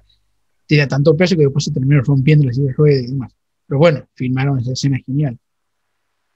Bien, eh, la crítica mucho no entendió la película, no, digamos, porque otra vez, ¿no? Pensaban ver una película de terror, pero a la vez no era de terror, y si era de terror a la vez, era más que de terror, entonces no la entendieron, y otra vez las críticas fueron divididas, algunos hablaron de una cosa que no se entendía, que era una payasada, otros decían que era una obra maestra, como siempre sucede con las películas de Kubrick. Eso sí fue la más, la más taquillera de las que filmó Kubrick, eh, fue una película muy, muy, muy exitosa, digamos, que también fue filmada en este, Gran Bretaña. De hecho, la fachada del hotel está totalmente construida. O sea, ellos no filmaron al hotel, ellos filmaron una fachada que creo que recordaba un hotel este, de ahí de un hotel de, Estados Unidos, que le sacaron fotos y lo volvieron a hacer en, Gran Bretaña. O sea que ese hotel que aparece en la película no es un hotel, es solamente una fachada. Entonces tuvieron que construir la fachada, los árboles, el laberinto, todo. Y, bueno, los, exteriores estaban hechos dentro de los estudios, porque él, como le dije, no le gustaba filmar en exterior. Esto será seguramente para tener el control total, ¿no? De la situación. Exactamente, exactamente. Otra vez. Otra característica obsesiva. Exactamente. Bien. Eh, luego de ahí, creo que es la parte más larga que, que está film. No, la más larga es la de la última, pero ahí empieza a espaciarse Kubrick ya no filma cada dos años, cada cinco años, sino cada, ahora filma la siguiente película en el 87, o sea, ha pasado siete años desde El Resplandor y donde filma Full Metal Jacket. Este, También una película muy rara, casi son dos películas diferentes unidas. Sí, está basado en el, en el libro Short Timers de Gustav Hasford. Gustav Hasford es un personajazo muy raro, que él siempre decía que Kubrick lo iba a hacer rico, porque según, según él, cuando saliera la película se iba a vender mucho su libro. Pero sin embargo tenía una enfermedad mental que hacía que él eh, no pudiera mantenerse sobrio, tomaba mucha, alcohol, mucha droga y le gustaba robar libros. Él iba a todos lados y robaba libros y tenía en su casa un montón de libros robados. De hecho, él murió de diabetes, de complicación de diabetes, y su casa estaba llena de libros robados. ¿Por qué robaba libros? Nadie sabía. Incluso no cobró ningún centavo de, de, las regalías de la película porque no sabía dónde ir a cobrar, no sabía cómo manejar el dinero, él simplemente vivió siempre como mendigo, a pesar de que tenía un montón de guita en el banco por la película. O sea, un personaje muy raro este Gustav Hafford, que creo que era un militar retirado que, que escribía, que escribía. Claro, como dice la película está centrada en dos partes, ¿no? El entrenamiento de los marinos y luego en la parte del campo, digamos, cuando ya este, van al, a Vietnam. La primera parte siempre es referenciada y recordada, pero la segunda parte es como más olvidada, ¿no? No, tiene tantos, tantos homenajes, ¿no? no se habla tanto de ella. En cambio, la parte del entrenamiento militar está en memes, está en todos lados. Claro, eh, de hecho, el, el sargento, este, que los sermonea a todos en la primera escena, que es una genialidad. Está filmada en, un escenario 360 grados, con cámaras, una genialidad. Escena encima está, está casi filmada de, en una sola toma. En realidad hicieron tres tomas, pero algo raro para Kubrick, porque Hermie, el Lee Hermie actuaba tan bien y era tan preciso que lo pudo hacer en tres tomas. Y de hecho, Lee Ermey no era el actor principal, no era el actor que iba a ser de sargento, era, estaba contratado para eh, asesorar, que había asesorado en Apocalipsis Now, por ejemplo, y otras películas. Pero Ermi quería actuar, entonces, este, en el casting que le hacía a los, a los futuros Marines, que iban a ser actores, él los, los insultaba a todos con, con insultos tan raros y tan extraños que Kubrick cuando lo vio le dijo que el papel era de él y quisiera lo mismo, en, digamos, ya cuando filmaba. Y él de, este, le decía, yo nunca conocí a alguien que tuviera una cantidad de variedad de insultos como tenía Hermi, y eso lo utilizó en, todos los, actores que lo insultaban. Tiene insultos de, que son de, digamos, antológicos, que uno puede repasar uno por uno, y son todos una genialidad. Este, y bueno, ahí, ahí donde él este, improvisó, fue, el, como digo, el tercer actor que improvisó. Nicholson, Peter Sellers y Lee porque Kubrick dijo, bueno, haz lo que quieras porque vos sabes más de este rubro, y bueno, se mandó todo ese rosario de insultos impresionante en la primera escena. Y bueno, luego siguió este, con la otra escena, y la idea era, otra vez, ¿no? El determinismo, la idea de cómo, de cómo programar a unos seres humanos y transformarlos en unos, una máquina de matar, que esa es la idea de, del entrenamiento, a tal punto que uno de ellos termina trastornándose y que termina matando al sargento y suicidándose. Y ahí termina el primer acto que sería el entrenamiento. Pero otra vez, cómo ellos son máquinas de matar, cómo el entrenamiento militar te programa y después ya no puede ser otra cosa. Claro, me quedé pensando, hay dos tópicos que podríamos tratar en, eventuales videos, ¿no? Que me parece muy interesante en el cine. Uno es películas de, con guiones adaptados de novelas de, de Stephen King, como lo que veníamos hablando antes del Resplandor, y otros son películas de la guerra de Vietnam. Hay muchísimas películas sobre la guerra de Vietnam, muchos son increíbles. Me gusta, por ejemplo, la trilogía de Oliver Stone, eh, también, bueno, Full Metal Jacket, eh, Apocalypse Now. Hay un montón de, de, obras maestras que tratan sobre esta guerra y esta, bueno, es una de ellas. Exactamente, Deer Hunter de Michael Cimino. Deep Hunter es una de mis películas favoritas, no puede tener un mejor elenco, esa película es increíble. Está Robert De Niro, Está. Eh, eh, no me sale el nombre ahora del actor que tiene los dientes un poco separados. Eh, bueno, no, recuerdo nada. Pero sí, sí, es una película, una obra maestra. Christopher Walken. Christopher Walken, ahí está. Está Christopher Walken, sí, sí. Sí, sí, esa película, si no es la mejor de todas, está ahí, digamos, de ser la mejor de todas que se han filmado sobre Vietnam. Sí, creo que sí, es la mejor de todas, sí, sin duda es interesante hacer una, una recopilación de estas películas.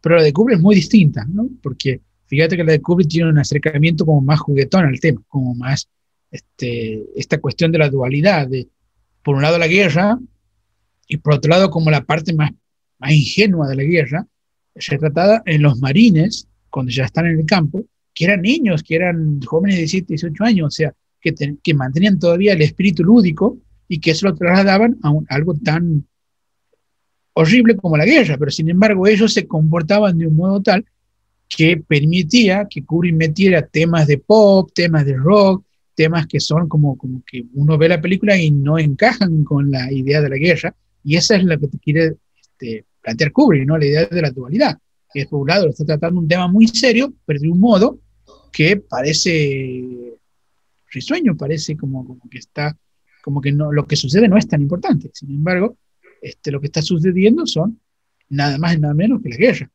Entonces me parece que ese acercamiento otra vez hace de que la gente se confunda. Hay una escena, no, recuerdo ahora porque hay, vi tantas películas de la guerra de Vietnam, no me recuerdo si, están en Full Metal Jacket, pero van en un helicóptero fusilando campesinos. ¿Están en Full Metal Jacket? Sí, están en Full Metal Jacket. Es, tremenda esa escena. Tiene unos diálogos. Uno de ellos este, está disparando hacia abajo porque está matando campesinos y él dice cosas como te di, este, maldito, una cosa así. Como si estuviera jugando un videojuego, ¿no? Exactamente, y, ahí adelante de él está el soldado Joker y el otro que es Cowboy. Entonces, este, uno está como, con ganas de vomitar y el otro le pregunta, eh, ¿por qué haces eso? Le dice, y el otro le contesta y después le dice, pero puedes matar mujeres y niños, ¿cómo puedes matar mujeres y niños? Y el otro, y el otro le contesta, este, no es fácil, no hay que apuntar tanto. O sea, le contesta una, una, respuesta técnica cuando el otro estaba preguntando moralmente cómo puede matar mujeres y niños y el otro le da una respuesta técnica. Exactamente, ese era el diálogo que, que tenía más o menos en mente, es tremendo. Es tremendo, bueno. Y eh, bueno, ahí eh, el soldado Joker, por ejemplo, tiene en su casco, dice nacido, born to kill, nacido para matar, y sin embargo tiene un pin que es el símbolo de la paz. Entonces un general le dice, ¿qué, clase de broma es esa? Usted dice, ¿cómo que tiene ese símbolo y a la vez tiene en su casco nacido para matar? Y el otro le contesta que eh, le dice algo de la dualidad humana que está en Yang, le dice el, soldado. Esa es la idea de, de Kubrick, ¿no? Por un lado, el ser humano busca la paz, pero por otro lado nace para matar. O sea, nacer y matar serían, nacer y morir serían como dos puntos no, del Xinjiang. Claro. Dos puntos, digamos, opuestos, sin embargo, dice nacido para matar y, él eh, tiene un cosa de la paz. Eh, eso que está aprendiendo Kubrick, ¿no? En, toda la película, la idea de, por un lado, la guerra, por un lado, un tratamiento del contenido que es muy fuerte, pero por otro lado, la forma en la cual te lo, te lo filma no es esa. Es otra forma, una forma más distendida. La escena donde, donde van filmando los, el, periodista con una cámara y suena una música de fondo y le van haciendo como preguntas a los soldados y los soldados contestan cualquier cosa. O sea, como si estuvieran siendo entrevistados antes de un partido de fútbol. O sea, es, es una escena tan ridícula porque, pero a la vez te das cuenta que ellos tienen 18 años, ¿qué van a contestar? No, no te van a hacer una revisión profunda de la guerra, te van a contestar esas tonteras que te contestan, porque son soldados eh, niños, digamos, soldados adolescentes. Y eso es lo que te quiere plantear Kubrick hasta el final, ¿no? Que el final quizás es la única parte seria, digamos, de la película. Cuando, empieza el tiroteo con la, con la vietnamita, ¿no? Con la vietnamita y en la parte final sobre si el soldado Joker va, va, se va a transformar en asesino o no. La idea de, es la, es la única, eh, es el único soldado que mata a la, a la mujer que le permite, que le dice que, que la, que la mate. Y el soldado la mata, porque el otro la quieren dejar ahí, que, que sufre. Y él la termina matando. ¿Y cómo termina la película? Soldados en medio de la noche con un montón de llamas atrás ardiendo y cantando el tema del club de Mickey Mouse. O sea, ¿qué más dualidad entre lo peor de la humanidad, que es la guerra, y ellos que son como unos niños que van cantando con fusiles el club de Mickey Mouse? Esto quizás no tenga tanta relevancia para nosotros porque nosotros no cantamos, pero los niños cantan en Estados Unidos, en todos los Boy Scouts y demás, esa, esa, esa melodía del club de Mickey Mouse. Entonces, también recuerda, recuerda también la escena de Patch of Glory, ¿no? Con la mujer cantando enfrente de los militares. ¿Cuál? La, una de las escenas de Path of Glory, si no me equivoco, es una ah, mujer cantando en un, ah, en un bar lleno de militares. Exactamente, eso te iba a decir de que, de que Kubrick después del final, del final, este, del final no feliz, del, fusilamiento de los tres este, soldados, él agrega esta escena que no estaba en ningún lado, de la mujer que canta un himno en alemán, pero que los soldados franceses reconocen como que tiene que ver con la patria y con su, y con su casa y lloran porque recuerdan eso. Entonces, eh, es una escena en donde, donde todos están coreando ese, himno, que es feliz, no es feliz. No lo sé, lo que, lo que Kubrick quiso decir es, la guerra también es eso. O sea, la guerra también son, son estos soldados que lloran recordando su patria, a pesar de que no entienden la letra.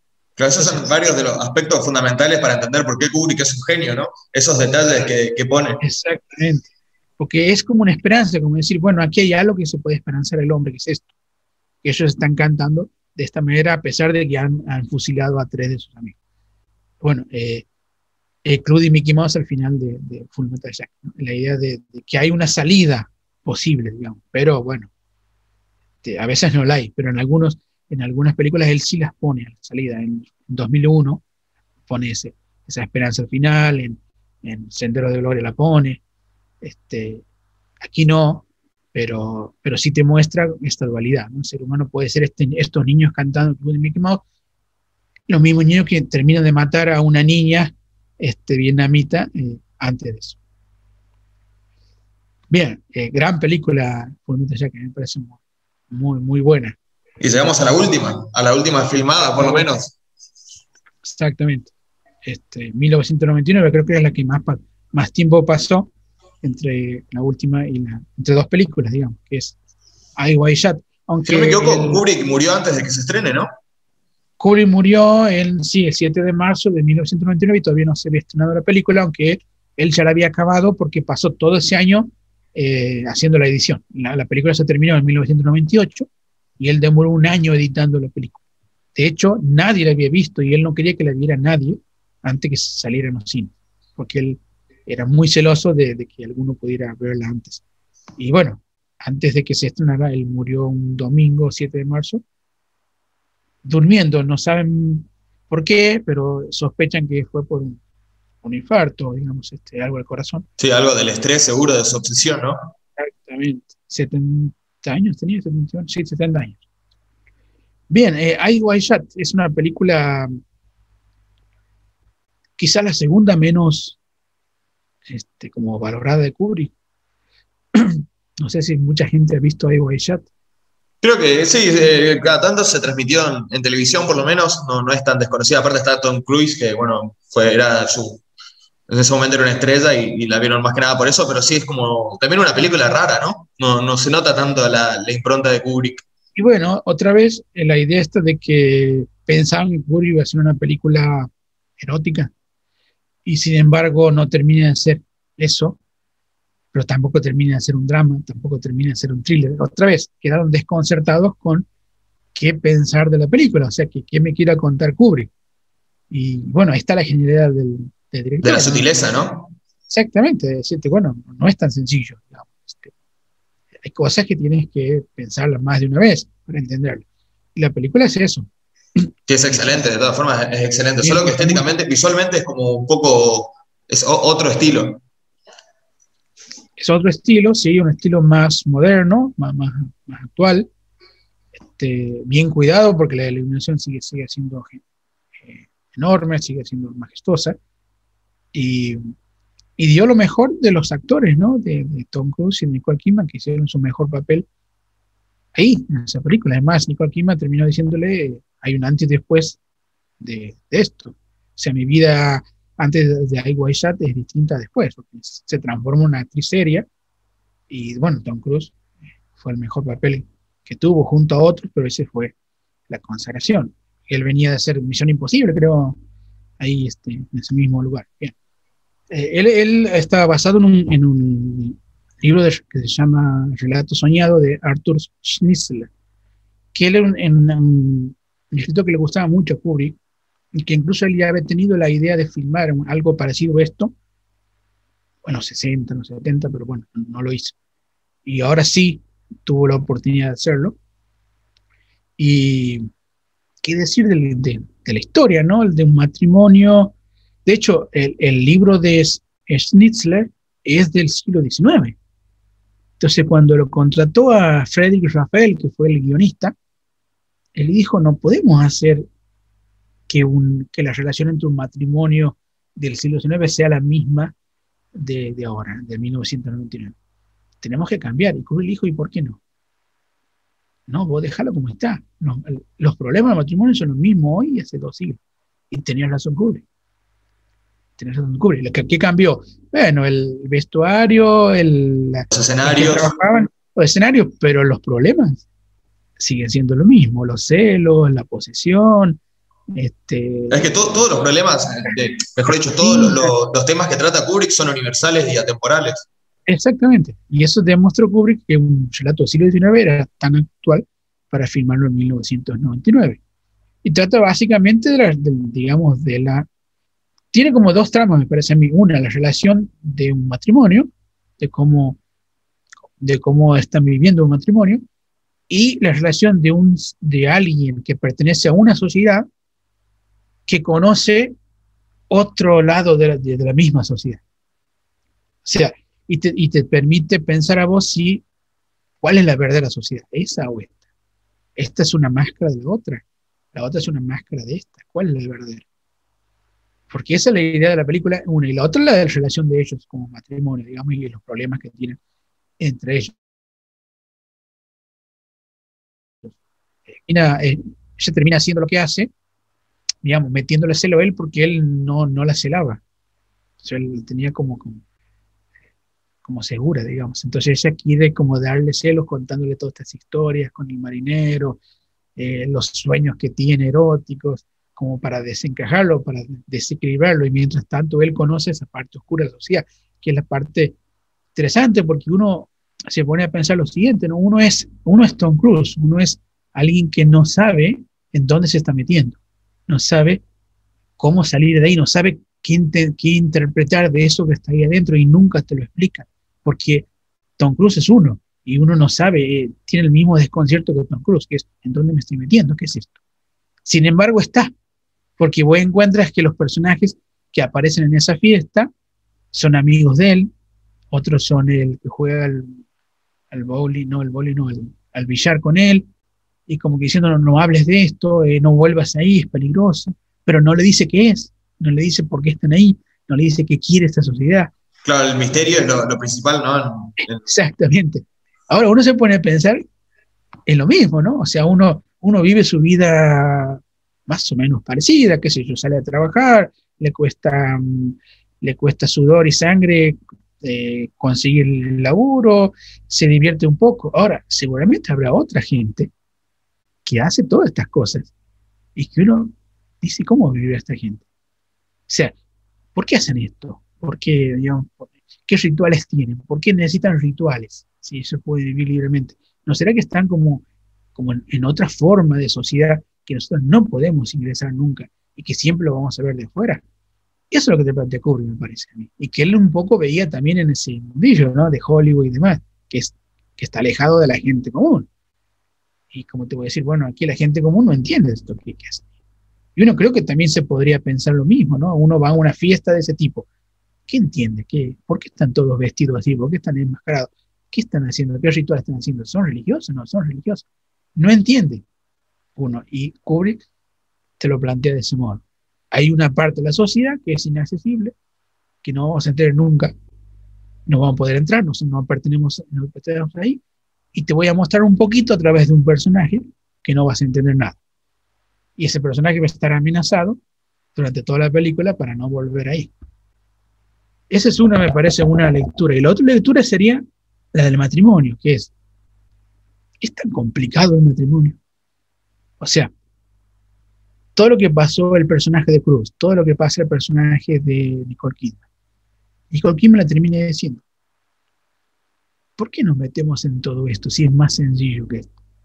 Aquí tienes a tu hijo, le das compas en helado a tu hijo, vamos a la casa y ¿qué le dice? Terminamos haciendo el amor, necesitamos hacer más el amor. Como diciendo, ¿por qué lo otro? ¿Por qué lo complicado? ¿Por qué lo complejo cuando es más simple? Eso es lo que te plantea la película, que es, a veces nos complicamos al cueste la vida teniendo cosas más simples. Ahora, ¿es tan sencillo eso? No lo sé, pero lo que te está preguntando, planteando es eso por ahí, por mejorar la relación, la terminas empeorando. Cuando eres más sencillo, hace lo otro. él, se da cuenta que se ha salvado de la sociedad secreta, se ha salvado de que lo maten. Ella se da cuenta de que lo ha podido perder a él con todas sus, sus fantasías y poniéndolo este, celoso. No ha pasado nada de eso y al final se dan cuenta que están juntos de nuevo. Y como que le dice, ¿por qué hicimos todo lo que hicimos? Estamos aburridos, tenemos un hijo hermoso, eh, estamos, somos jóvenes, estamos ricos. No era más fácil vivir una vida más sencilla. Me parece que por ahí va la cuestión. No, no sé si Kubrick quiso decir eso, pero la película a mí me llama esa, ese tipo de reflexión. No sé qué te parece. No, sí, sin duda, también eh, lo que decíamos de la sutileza de las cuestiones eróticas, bueno, en una relación, todo lo que es las fantasías sexuales también están como retratados en, la película, solo que sí, de una forma sutil, no necesita ponerte eh, pornografía al estilo de la película esta de Calígula, por ejemplo, sino que lo hace de una forma, de una forma conceptual. Claro, sí. Eh, sí, yo creo que esa película termina como de, digamos, de explorar un costado que Kubrick no había explorado, que es el costado de la sexualidad. O estas sociedades secretas que de algún modo están contando lo mismo. Y eso termina como de cerrar un, paquete de, temas que son muy amplios. Estamos hablando de, de, guerras, estamos hablando de comedias, estamos hablando de este, revoluciones sociales, estamos hablando de Ciencia ficción. Ciencia ficción, de terror y ahora de sexualidad. Y todas las ha tocado de un modo que es interesante este, acercarse y que no termina por cerrar nada, sino que termina eh, abriendo un montón de, juegos y de subtramas que termina eh, haciendo que el espectador le cierre, porque si no, no, se entiende. Y eso es lo lindo, me parece a mí, del cine de Kubrick esto que, decíamos, ¿no? tantos temas y tan variados, eh, tan variados géneros y estilos. ¿Qué otros directores consideras que llegan a acercarse a esto? Bueno, a ver, eh, la verdad que pocos que traten tan diversos temas. Bueno, Scorsese es uno, ya, ya lo hemos visto aquí, que también trataba distintos temas. Hay otros que lo han intentado hacer, pero no lo hicieron bien. Spielberg, por ejemplo. Spielberg intentó filmar un cine serio, digamos, con distintos temas y además del cine comercial, y sin embargo, me parece a mí, no, no tiene la misma calidad un cine que otro. Es muy superior el cine de entretenimiento al cine serio que tiene Spielberg. Y de ahí, los, los demás son mucho más parecidos entre sí, incluso los grandes, ¿no? Fellini tiene tiene dos vías, la comedia y el drama, ambas las hace bien, y tiene una vía, la tercera vía que es el absurdo, aunque el absurdo está, está, está puesto tanto en la comedia como en el drama, pero no sale de ahí, no sale del drama y de la comedia. Es difícil encontrar un director que haga comedia, que haga drama, que haga este, terror y que haga ciencia ficción, es muy difícil encontrar eso. Creo entender que es el único, por lo menos es el único que lo hizo bien. Quizá otros lo hicieron, pero mal. Estoy de directores que lo hicieron, pero mal. Pero Kubrick debe ser el único que lo hizo bien, digamos. Entonces, en ese sentido, tiene como más puntos que los demás, porque eh, puede salirse de su zona de confort y, sin embargo, seguir siendo eficiente en lo que hace. Esa es una de las cosas más fundamentales para el arte y los artistas, ¿no? Salir de la zona de confort. Eh, me gustaría que recomiendes literatura sobre Kubrick. Sé que tenés varios libros y me gustaría que, comentes más o menos eh, cómo son, así los interesados pueden acceder a la lectura. Sí, para este, para este día estuve releyendo algunos libros.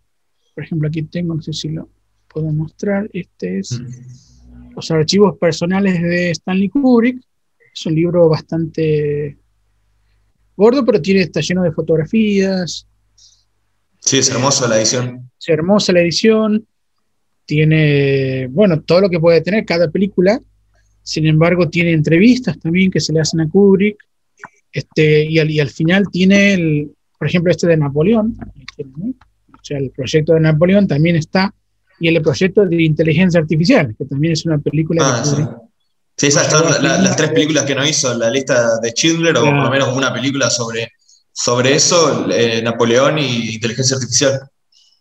Este es el del editorial Taschen, es una editorial que se dedica justamente al cine, este, y es un libro muy bueno, no es caro, no sé si es muy consiglible, pero no es caro. Después la, una biografía que recomiendo es esta, la de John Baxter, se llama justamente Stanley Kubrick, que incluso está citada en este libro de Taschen, está citada esta biografía, es una biografía muy completa, tiene todas las películas y tiene muchas anécdotas que son interesantes de contar. Y, otro clásico, que seguramente los que conocen de Kubrick lo pueden haber leído, que es este, de Norman Kagan, que es un periodista que lo que hace es como reseñar las películas de Kubrick y luego dar una visión personal. Eh, lo que tiene distinto este libro es que no tiene las últimas tres películas de Kubrick, porque lo escribió antes de 1980. Entonces nos falta ahí del resplandor, la chaqueta metálica y de... Claro que no se reeditó con, con una parte de esas películas. Eh, sí, tendría que fijarme si es que no... ¿No murió? No murió antes, claro. El prólogo es de Roman Gubern, que es un... También podría... Roman Gubern es un escritor que escribió uno que se llama breve, La breve historia del cine, algo así. Es un libro muy recomendable donde te cuenta toda la historia del cine desde el comienzo a, los 80 y demás, que es el, que hace el prólogo al libro. Así que esos tres libros, si leen esos tres libros, me parece que estarían bastante bien. Seguramente debe haber otros. Y, y después este, hay muchos documentales, por ejemplo, uno que hizo la misma hija de Kubrick, Vivian Kubrick, que hizo un documental sobre el resplandor, y después intentó hacer uno sobre Full Metal Jacket que no lo terminó. Pero bueno, hay, hay archivos que se pueden ver, fotografías y demás de la misma hija de Kubrick. Incluso ella compuso la música de una película, ¿cuál era? De Full Metal Jacket. Compuso la música. No, no, no, no sabía. En la música, digamos, este, de película, no, no la, la otra la, la, sacó de Kubrick del, digamos, los grabados, ¿no? De los discos grabados pero la música, digamos, de la película lo compuso Vivian Cook. Y bueno, y ella filmó documentales sobre su padre y tiene fotos y que pueden ver. Así que por ahí pueden entrar. Bueno, creo que ya estamos, analizamos toda la filmografía, hablamos de los aspectos generales y de la bibliografía, de la film, de, perdón, analizamos la filmografía, analizamos la bibliografía y no sé si querés cerrar con una conclusión.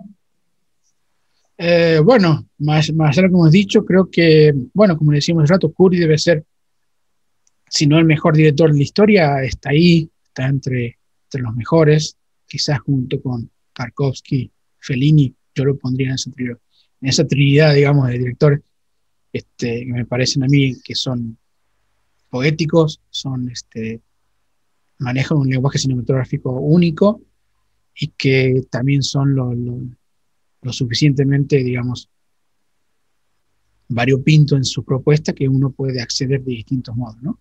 Eh, hay otros editores que son mucho más cómodos en filmar.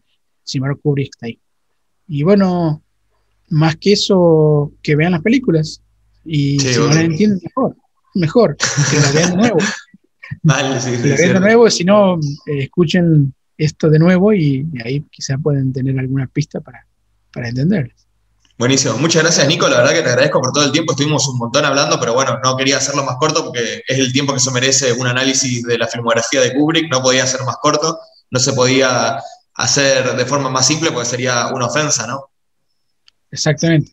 Hay que hablar largo y tendido y bueno, este, así como ver una película Kubrick se puede ver en dos partes, podemos ver en dos partes. Buenísimo.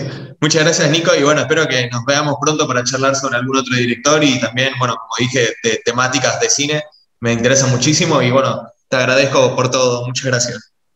Bueno, muchas gracias a vos, Matt, y que ojalá que les guste lo, que estamos haciendo. Y bueno, si quieren recomendar algún director ahí, por ahí en, los comentarios, pues Buenísimo. Buena aclaración esa. Nos vemos, Nico, que descanses.